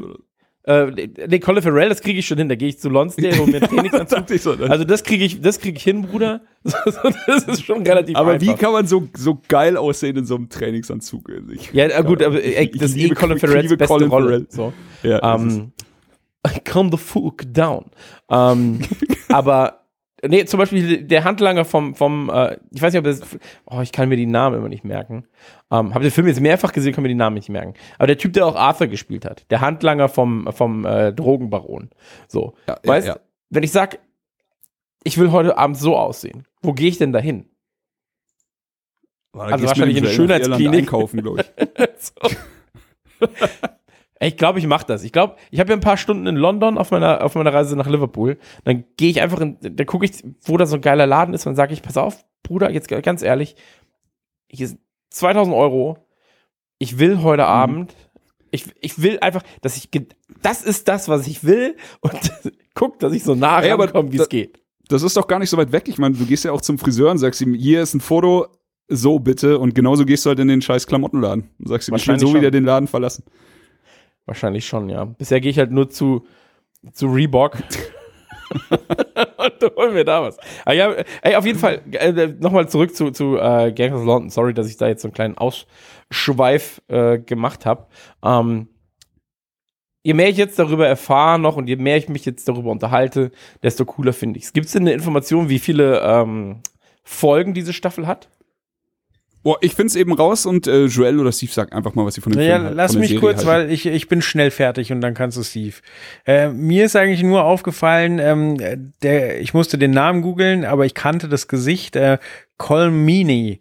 Äh, der spielt da diesen, diesen Ian, der, der unter die Erde gebracht wird, ähm, der quasi der, das Familienoberhaupt. Und der spielt immer so irische Gangster. Und ich kann, also, und der, der hat auch schon echt den krassen Film mitgespielt. Der, der hat mitgespielt in Alarmstufe Rot, in Con Air, in Layer Cake, weiß der Geier. Aber Mhm. ich sehe den immer in Uniform bei Deep Space Nine. Das hat sich bei mir so eingebrannt, dass ich den einfach nie ernst nehmen kann. Jupp, ist so, ist so. Genau, das wollte ich loswerden, Steve, du kannst. Äh, ansonsten, ich bin sehr, sehr happy, dass die äh, anderen Jungs so lange ausführlich drüber geredet haben, denn ich habe nicht so viel zu sagen. Also, ja, da sind ein paar Kameraeinstellungen und ein paar inszenierte Kämpfe drin, die sind schon wirklich, wirklich stark. Aber tatsächlich ging's What's mir up, bei diesem ja? Trailer exakt so äh, wie das, was Chris vorhin über den äh, French Dispatch gesagt hat. Ich habe gedacht zwischendrin, wann endet denn dieser unfassbar ewige Trailer? Er ist unter drei Minuten lang, aber er kam mir unendlich lang vor und mit jeder Szene, die mehr gezeigt wurde, hat es mich einfach immer mehr verloren und immer mehr gelangweilt. Ich gedacht, oh, pff, oh, ach, diese harten Jungs, ach, ihr seid schon die härtesten, geilsten Säue von London, ach, Schnarch, oh, jetzt bin ich kurz weggenickt. Also, mich- Gelangweilt hat's mich nicht, aber bei mir war es genau bei 1 Minute 30, wo ich auch nachgeguckt habe, weil ich das Gefühl hatte, Scheiße, das geht ja ewig. Aber da, Nee, nee, und bei mich- 1, mich- nee, ich- Moment, Moment, Moment. Bei 1,33, ich habe jetzt gerade nochmal nachgeguckt. Bei 1,33, drei Sekunden nachdem ihr gelangweilt wart, kommt genau diese Szene, die ich meinte, ähm, die so ein bisschen Saw-esque wirkt, wo der Typ ihn halt äh, in seiner Unterhose verprügeln will. Und sorry, aber hallo. Nee, nee, nee, also, also, äh, jetzt absoluter Ehrlichkeitsdisclaimer. Während ihr hier gelabert habt, habe ich den Trailer die ganze Zeit nochmal ohne Ton im Hintergrund laufen gehabt, das Bild. Und da ist mir jetzt erstmal aufgefallen, wie, wie stark wirklich die Kameraarbeit und die Bilder sind. Also, hast du absolut recht. Aber als ich ihn mit Ton mir heute angeschaut habe, um der Story zu folgen, habe ich einfach gedacht, das ist so eine scheiß Kack-Gangster-Story, die mich sowas von null interessiert, die tausendmal erzählt wurde. Jetzt ist es halt mal in London, aber ich habe diese Gangster-Scheiße so satt. Einfach coole Gangsterbrüder. Wow, und das gucken dann irgendwelche Typen und wären gern so und boah, das ist alles so, das langweilt mich zu Ende. Aber du hast absolut recht, Kameraarbeit ist geil. Also da stecken Handwerker dahinter, die das richtig gut machen. Von den Ausschnitten, die man sieht, machen die Schauspieler das auch ordentlich. Aber ich find's einfach stinklangweilig. Einfach null meine Thematik.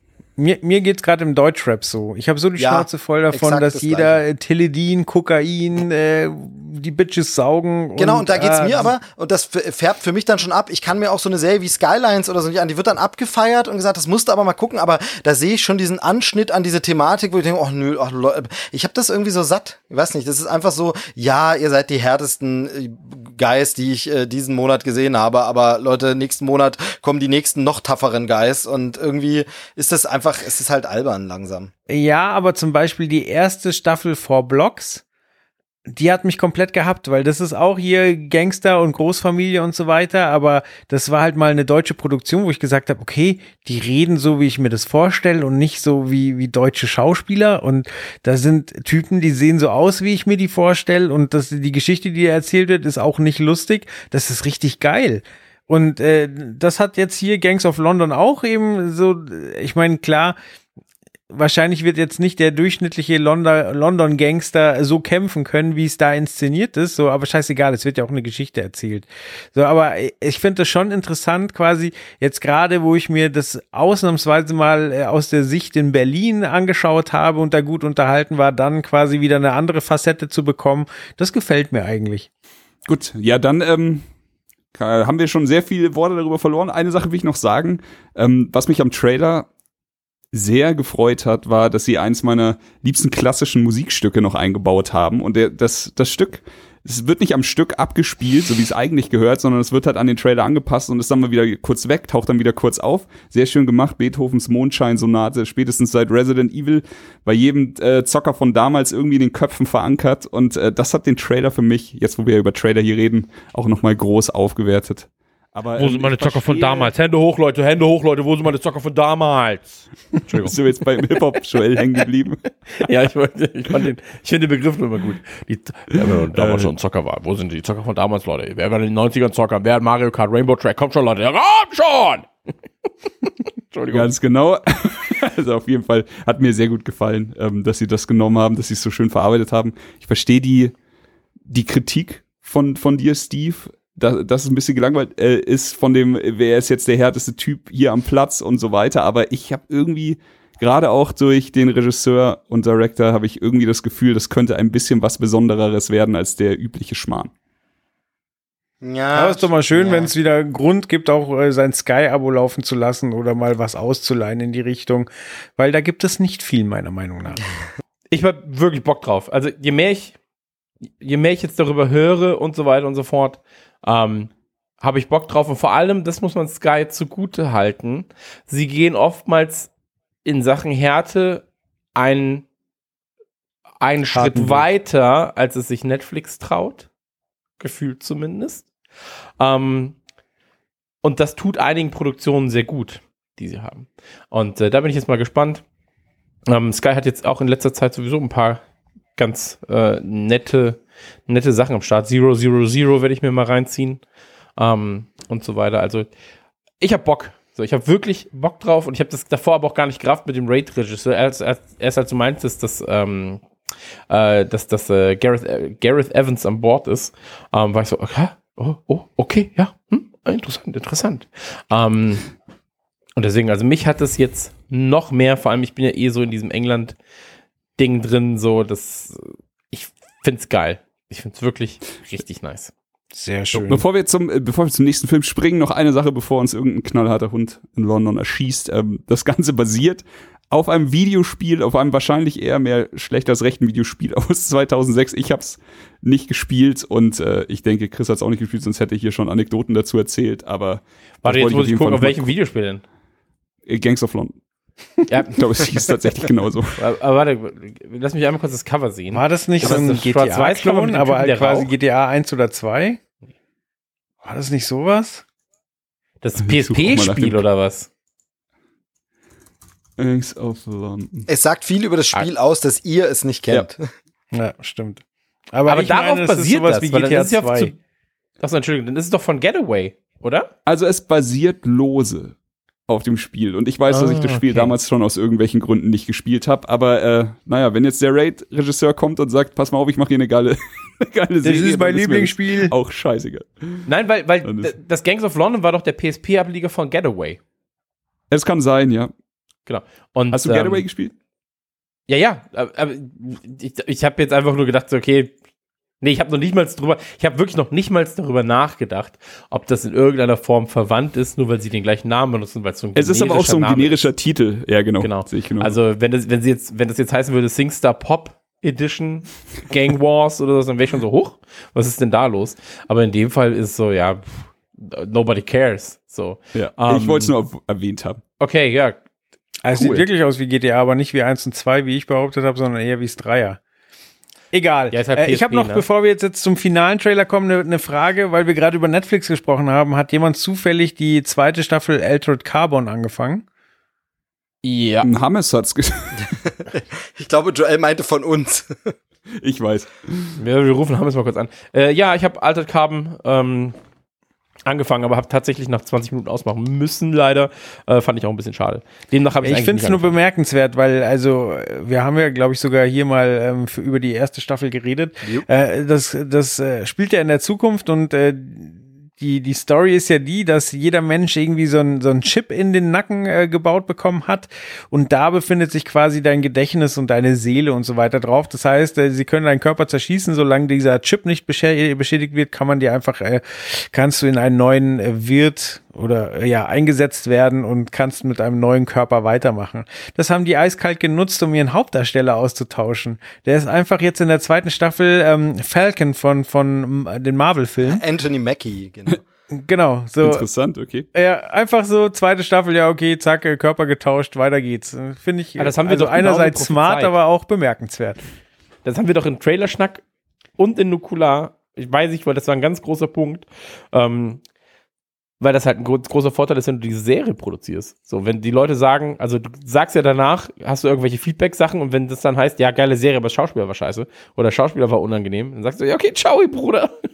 so, also ganz ehrlich, tschüss. Und der Schauspieler Ähm. sagt, ja, läuft hier, äh, zweite Staffel will ich mehr Geld. Nein. genau, ja. Ja, Und- genau, deswegen ja. Also das ist ja, das ist ja ein ganz, ganz wichtiger Faktor. Wobei Also sie jetzt einen, einen namhafteren Star geholt haben, also das kann dann nicht der Geld der Grund sein, sondern vielleicht brauchten sie eher ein Zugpferd, dass sie sagen, da braucht man jemand, den man kennt. Ich finde es halt krass, dass es so plötzlich war. Weil es war angekündigt und dann so, ja, ist eigentlich schon da. Wir haben eigentlich schon alles gedreht. Genau. Und das war, das war krass, weil dann hieß es so, ja, da kommt die zweite Staffel und so, ja gut, okay, klasse. Äh, krass. Naja, äh, das war jedenfalls Gangs of London, äh, wie wir sagen. Und ähm, ich hab Bock. Äh, kommen wir zum. Achso, nee, entschuldige, ich wollte natürlich nicht deine Arbeit. Du mach ruhig, mach Ähm, ruhig. Joel? Ich hab Feierabend. Aber. Achso, okay. Dann ähm, kommen wir zum letzten Trailer, den äh, Chris, Faulty Chris rausgesucht hat. Kommen wir zu äh, Le Candyman. Ich wollte, Und, schon, ähm, ich wollte schon vorschlagen, dass jeder von uns den Namen einmal sagt, aber dann fehlt uns immer noch einmal. Ja, das stimmt. Aber einer kann ja stottern. Vielleicht. also, äh, kann sich einer von euch an Darkman erinnern? ja, ja, klar, von Sam Raimi. Ja. Äh, genau, von, von Sam Raimi. Und ähm, dazu gab es auch noch ein cooles Video, also ein cooles Videospiel. Und davon hätte ich übrigens gerne ein äh, Remake von Darkman. Und der Raimi-Teil ist tatsächlich sogar ähm, einer meiner liebsten Raimi-Filme. Aber äh, davon, davon ab ähm, kam ich jetzt, ich weiß aber nicht warum, weil ich meistens halt Darkman und Candyman und wahrscheinlich nur wegen des dummen Man und weil ich sehr dumm bin, ähm, oftmals äh, verwechselt habe, weil ich, Äh, ich äh, glaube- hieße ja Candyman-Trailer. Ja, und Also, ich glaube, aber- die alten beiden Filme kamen, glaube ich, im selben Jahr raus. Das müsste so um 92 Ah, rum gewesen sein. okay. Und ich glaube, Darkman und Candyman, das ist so dieselbe Zeit. Deshalb verwechselt man es gern. Schau, hat der Steve einer- dir jetzt eine schöne Brücke gebaut, weil ich hätte einfach behauptet, dass du das gesagt hast, weil da so viele Schwarze in dem Film spielen. Nee, da war die Brücke vom Dingsy viel schöner. Ja, finde ich auch. Gern. Danke, Dingsy. Ähm, Aber es war auch hat das einer von euch Einzige 92 den Film gesehen? Nope. Nein, Ähm, Darkman jetzt. Darkman kam aber Nee, noch. Candyman. Ach so, okay. Ähm, ja, tatsächlich. Aber ich habe keine großartigen Erinnerungen mehr daran. Ähm, Ähm. ich habe es kurz, kurz nachgeguckt, nur, also Darkman 90, Candyman der alte 92. Also Ja, vergesst es. okay, dann ist. Nee, ist ja, ist ja ungefähr die gleiche Zeit schon. Ist genauso wie äh, damals. Ich habe jetzt herausgefunden übrigens, ich habe das beim, beim Will Smith Podcast damals erzählt, ähm, dass ich ja an dem Abend wollte ich ja in Hancock. Ähm, bin aber in I Am Legend gelandet, was natürlich ein komplett anderes Setting ist.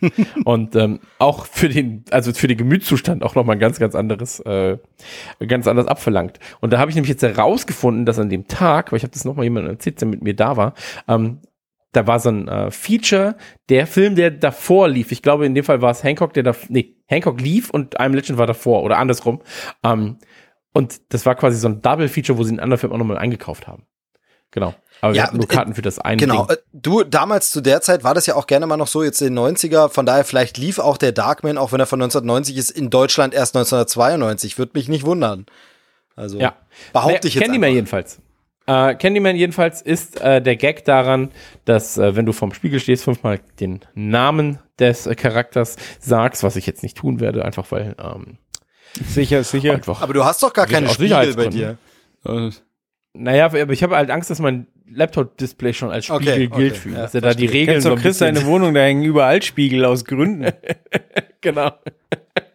naja, aber das Ding ist, du sagst fünfmal den Namen dieser Fi- Figur. Viele dürften, ich glaube, die meisten kennen es tatsächlich aus äh, South Park. Weil da gibt's den Gag ja auch, wenn du fünfmal den Namen sagst, und wer war das da? B äh, Biggie Smalls. War es in dem Fall. wenn du fünfmal Biggie Smalls sagst, kommt Biggie Smalls. Ja, das gibt's Und, ja auch in ähm, verschiedenen Variationen, manchmal mit dreimal den Namen sagen und verschiedene Sachen. Also diesen Mythos gibt's ja schon ewig. Äh, von daher, das kennt man Genau, schon. genau. Und ähm, ich glaube aber so, dieser Gag daran ist den meisten vielleicht aus South Park noch im Begriff. Und ähm, als Horrorfigur gibt es eben diesen Candyman, der hat einen schönen Haken. Und ähm, wenn du fünfmal seinen Namen sagst, dann kommt er eben. Und da ist es natürlich auch so, es kommt ein Candyman-Trailer, ich gucke in die Kommentare und natürlich ist der erste Kommentar auch so, hey, sag's einfach nicht. Halt einfach die Fresse. Genau. Also wirklich, sag's nicht, dann ist das kürzester alles Film aller Zeiten. ist ja, ey, wir haben eine gute Idee. Ja, was denn? Ja, komm, wir machen einen Film. Wenn einer fünfmal Candyman sagt, dann äh, kommt Candyman und tötet alle. Ja, gut, aber. Äh? so, also, Ja, also es ist genauso halt, wie bei, es, bei es ist Freddy halt, Krüger ist halt der Gag noch so, du musst schlafen. Ja, du bist irgendwann müde. Ja, ja, oder So, bei, bei Candyman halt einfach die Fresse. Genau, oder bei Ring, bei Ring oder so, so ein Video, wenn du vorher Also nicht weißt, was es ist, guckst es an, okay, und dann ist der Fluch nun mal da, aber hier ist einfach so, sag es nicht. Ja, so wirklich so, halt einfach die Fresse. Ist ja auch in dem Film einmal so. Wir sagen das hier nicht. so. Äh, Es könnte so einfach sein. Aber Es ist dann- wirklich so. Es ist wirklich so. Ähm, aber es sieht ein bisschen aus wie ein B-Movie. Habe ich auch als Kommentar gelesen, äh, weil halt Bienen da sind. Ähm, Nee, ich, ich finde, ich find, der Trailer sieht eigentlich schon ganz gut aus. So.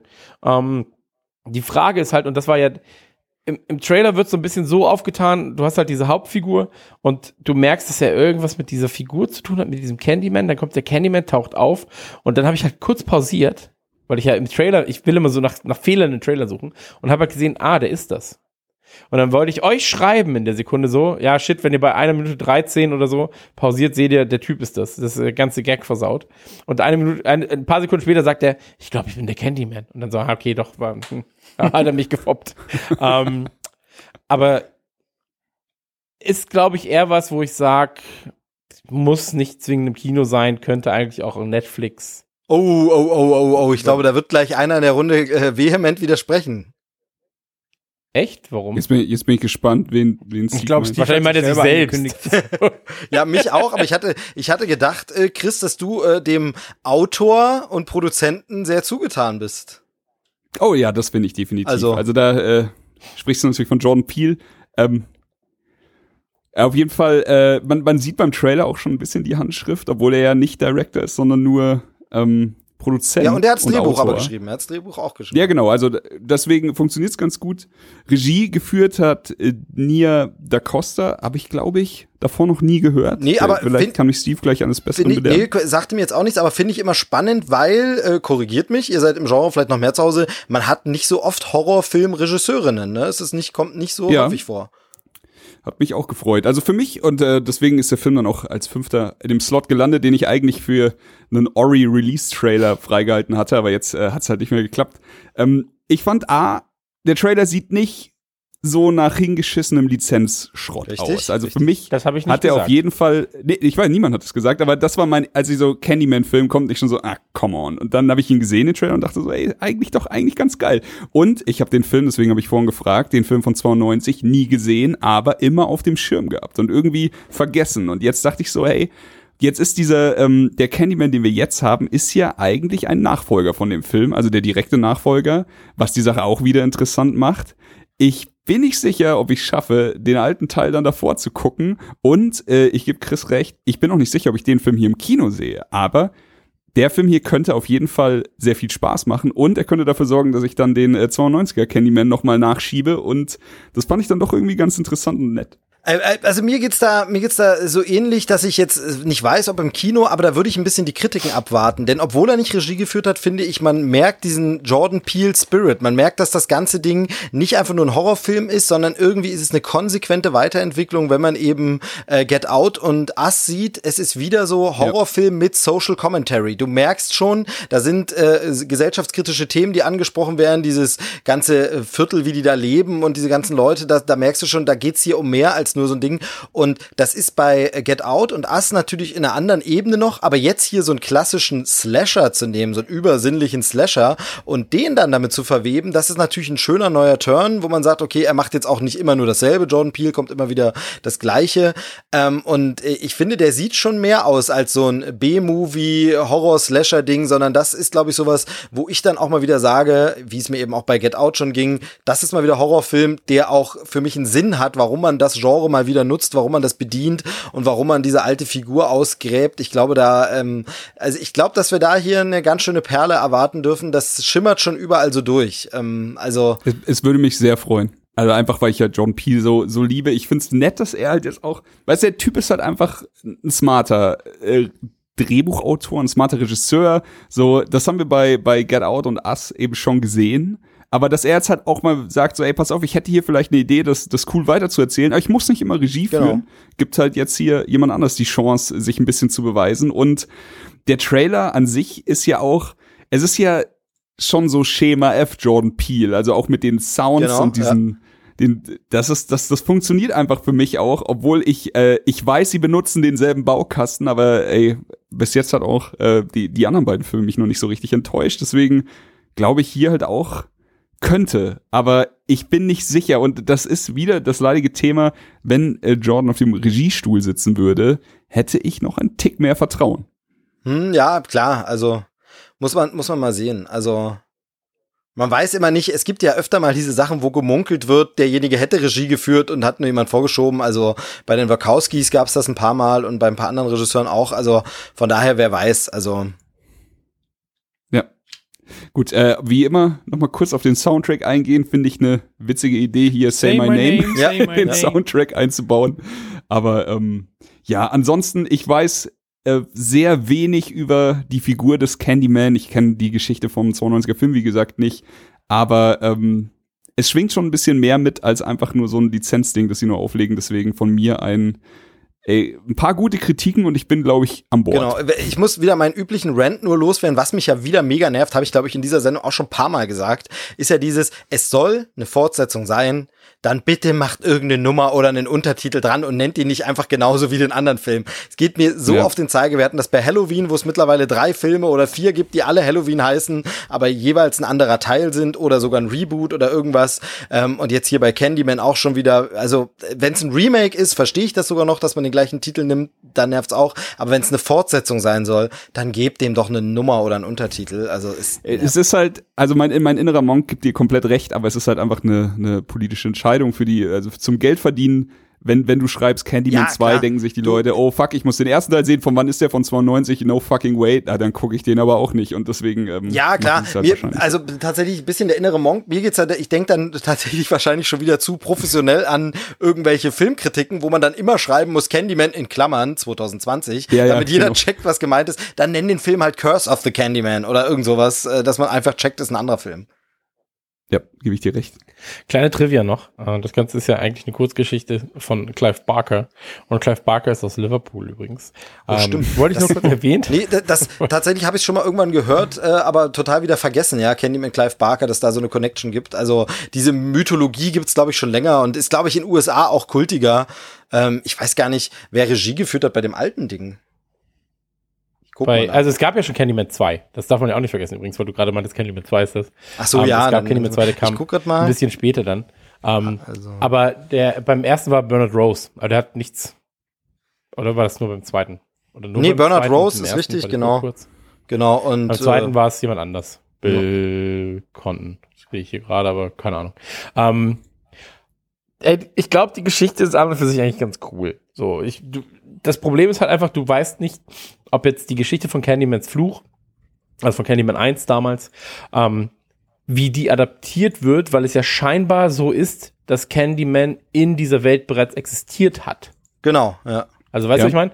Und ähm, das heißt also, es ist ja keine Origin Story, weil die Origin Story wäre im Prinzip eher, äh, dass dieser Candyman, also hat keiner von euch, äh, darf man, das ist ja das Problem, deswegen habe ich gerade nicht gemacht, aber darf man über Candyman 1 Inhalt reden, wenn ihr ihn eigentlich noch sehen wollt?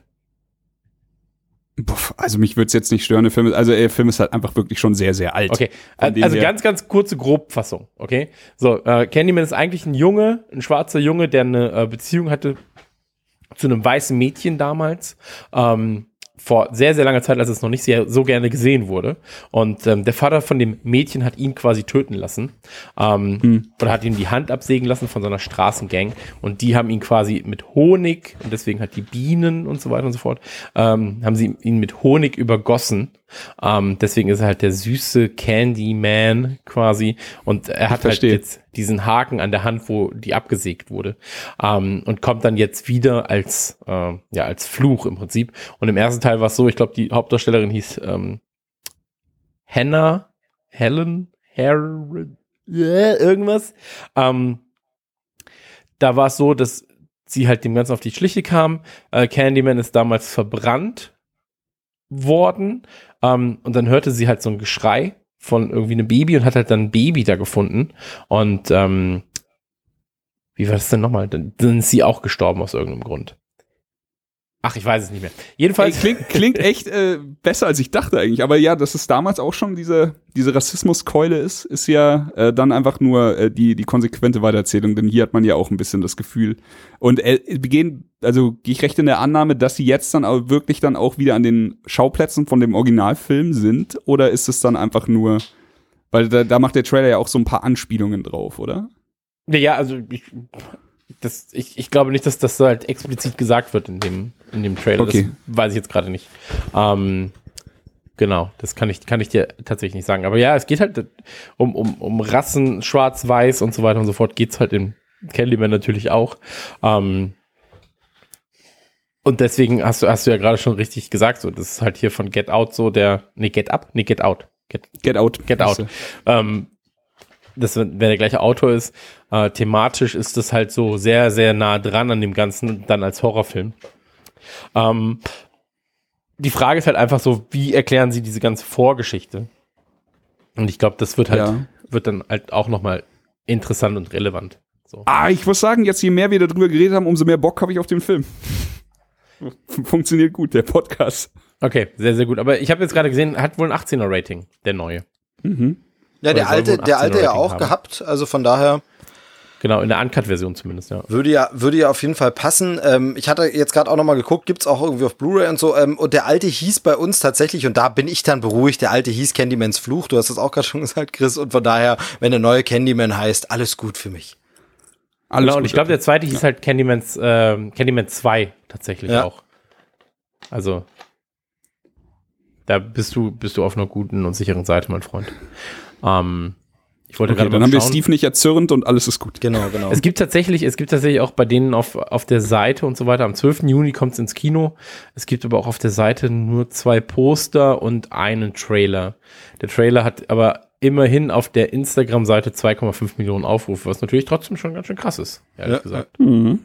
Ähm, ich glaube, bei uns, bei uns kommt er, glaube ich, irgendwie am 18. Juni oder so. Ich hatte mir gemerkt, dass er irgendwie einen Tag vor meinem Geburtstag startet.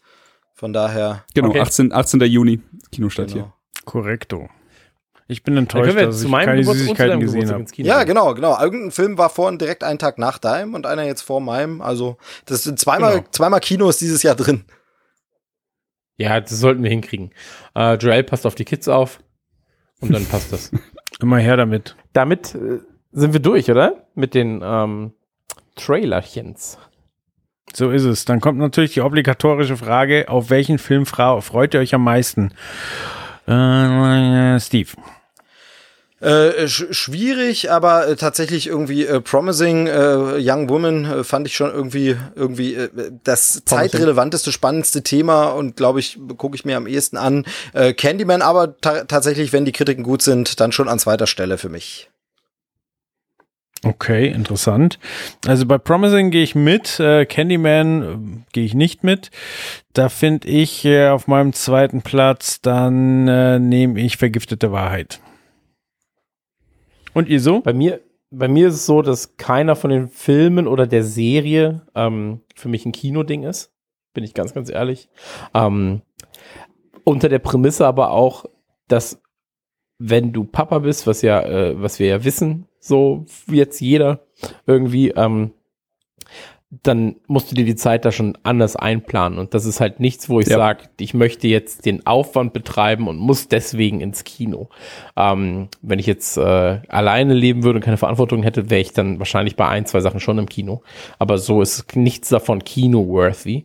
Ähm, Gangs of London wäre gegebenenfalls Kino-worthy, ist aber halt kein Film, natürlich. Ähm, deswegen ist das aber was, was ich am ehesten gucken werde. Ich glaube, vom Trailer her hat mir am besten, ähm, es, es ist schwer, eigentlich. Ich glaube aber, der Trailer zu, ähm, oh, wie heißt es? Das zweite, was wir hatten.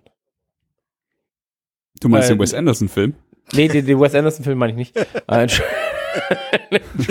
Oh, das war, das war jetzt aber ganz schön. Äh, was, was du gerade meintest hier, Dark Waters. Ähm, Dark Waters. Da- Dark Waters hat mir als Trailer, glaube ich, am besten mitgefallen.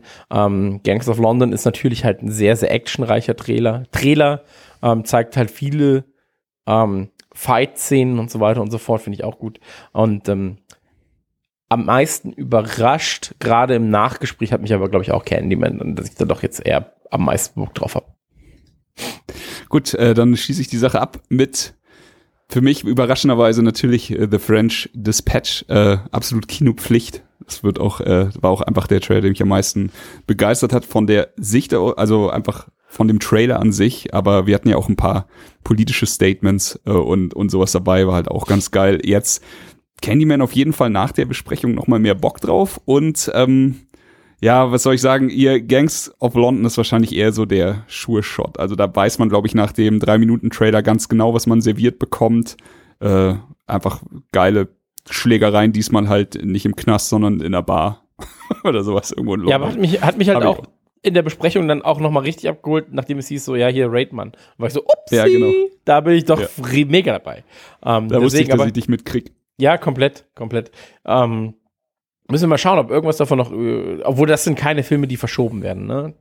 Da, weil jetzt so, ich meine, Bond wurde jetzt verschoben aufgrund von Corona. Ähm, Was übrigens super witzig ist, so die ganze Promo-Maschinerie läuft ja trotzdem. Ich war heute ähm, bei irgendeiner Drogerie und habe da fett die James Bond Parfüms gesehen, die gerade neu sind. Dann äh, der Playboy hatten wieder ein dickes Bond-Spezial in seiner aktuellen Ausgabe. Alles für den Arsch, weil der Film erst im November kommt. Ja, ja wir, wir haben, äh, ich bin ja bei der Connect äh, beruflich tätig da und äh, da ist eine Kooperation mit Nokia. Da ist ja Nokia am Start diesmal als Handypartner und die feuern jetzt alles schon ab. Aber jetzt kommt der Film nicht, für den sie gerade werben, dass da ihre äh, Geräte zu sehen sind. Also äh, ja, schwierig, schwierig. Das war sicher auch eine Bauchschmerzentscheidung, den zu verschieben, aber da steckt halt so viel Geld dahinter. Oder da lassen sie sich wahrscheinlich die Werbung einfach entgehen. Naja, das Ding ist, Oder Ja, die wer da, Frage, das die Ding Frage ist, ist halt, ob sie wirklich so viel verlieren werden. Naja, das nicht. Das Problem ist halt, du hast halt so eine, so eine, äh, es kann halt so oder so ausgehen. Einerseits hast du jetzt mehr Zeit, um noch länger den Hype aufzubauen und noch mehr zu sagen, wenn man, aber da musst du natürlich dann auch noch mal ein paar Millionchen reinstecken in die PR, in die Sachen, weil ansonsten ebbt das Ding ab, dann läuft im April letzte Werbung aus für das Ding und dann kommt plötzlich kurz vor November, ach übrigens, der Film, den wir euch äh, schmackhaft gemacht haben vor über einem halben Jahr, jetzt wäre er dann da, redet dann keine Sau mehr drüber, ist der Hype ab, also diese Hypes funktionieren ja so, dass du wirklich befeuern musst ohne Ende und da müssen sie dann schon noch mal was reinstecken, um das hochzuhalten. Yep. Ich bin so Aber um null Klammer- gehypt auf den Film. So null. Ja, ja, Diese- komplett. Ich auch nicht. Äh, auch, äh, kam ja die Pressemitteilung so, ja, der Mitternachtsvorverkauf startet Ja. in ein paar Tagen, wo ich mir dachte, so ernsthaft, wer bleibt denn so lange wach, um scheiß Karten für Bonn zu kaufen? Ja, es ist wirklich, es ist wirklich krass. Aber ähm, um die Klammer jetzt nochmal zu schließen mit Corona, keiner von den Filmen wird, glaube ich, betroffen sein, weil es ist oftmals so eher, ja, kein Arthouse natürlich, aber das sind halt oftmals sehr kleinere Sachen, die jetzt Ja, genau. Ich denke, haben. weißt du, der Ähm. Grund, der Grund, warum es Bond jetzt trifft, ist ja wahrscheinlich auch einfach, weil das so ein internationales, also man sagt ja heutzutage Global Phenomenon, Phenomenon ähm, ihr wisst schon, ist also, das heißt, Phänomenon. die haben, genau, danke. Die haben ja, ähm, äh, also dann immer Premieren an mehreren Orten überall auf der Welt, weil die Schauplätze auch überall sind und weil dann Geld reingebuttert wurde aus China oder aus Japan oder aus Australien und da sind dann Drehorte und dann müssen sie überall sein, die Schauspieler. Und ich glaube, das ist das Ding, was dem jetzt den Genick bricht. Äh, einfach so ein Candyman, ja, da findet halt vielleicht eine Premiere in New York nicht statt, aber ansonsten läuft er einfach überall normal im Kino. Ja, Sehr schön. Dann äh, bedanke ich mich, dass ihr euch so zahlreich hier eingefunden habt. Hat Spaß gemacht. Äh, Chris, vielen Dank für die gute Auswahl der Trailer. Da hat äh, der nächste dann doch ein bisschen was zu tun, um da dran anschließen zu können. Hey, ich nehme nur Mainstream-Kacke natürlich. Ja, danke, danke. Äh, schön, dass du die Moderation übernommen hast, mein Lieber. Das, das hat mir gut gefallen. Und ähm, ja, dann äh, verabschiede ich mich und sage auch vielen lieben Dank und ich bin raus. Bis bald. Tschüss. Das war Trailerschnack. Bis zur nächsten Ausgabe. unser Tschüss, Steve, war simultan. Ja. Das war der gleiche Tonfall. Wahnsinn. Also als wären wir Geschwister. Äh, Ich habe jetzt die Luft angehalten, weil ich Chris seinen Tschüss gar nicht gehört habe und dachte so, okay, äh, Nee, wie der lässt sich noch was So, ein- ich beende jetzt hier die Aufnahme an dieser Stelle.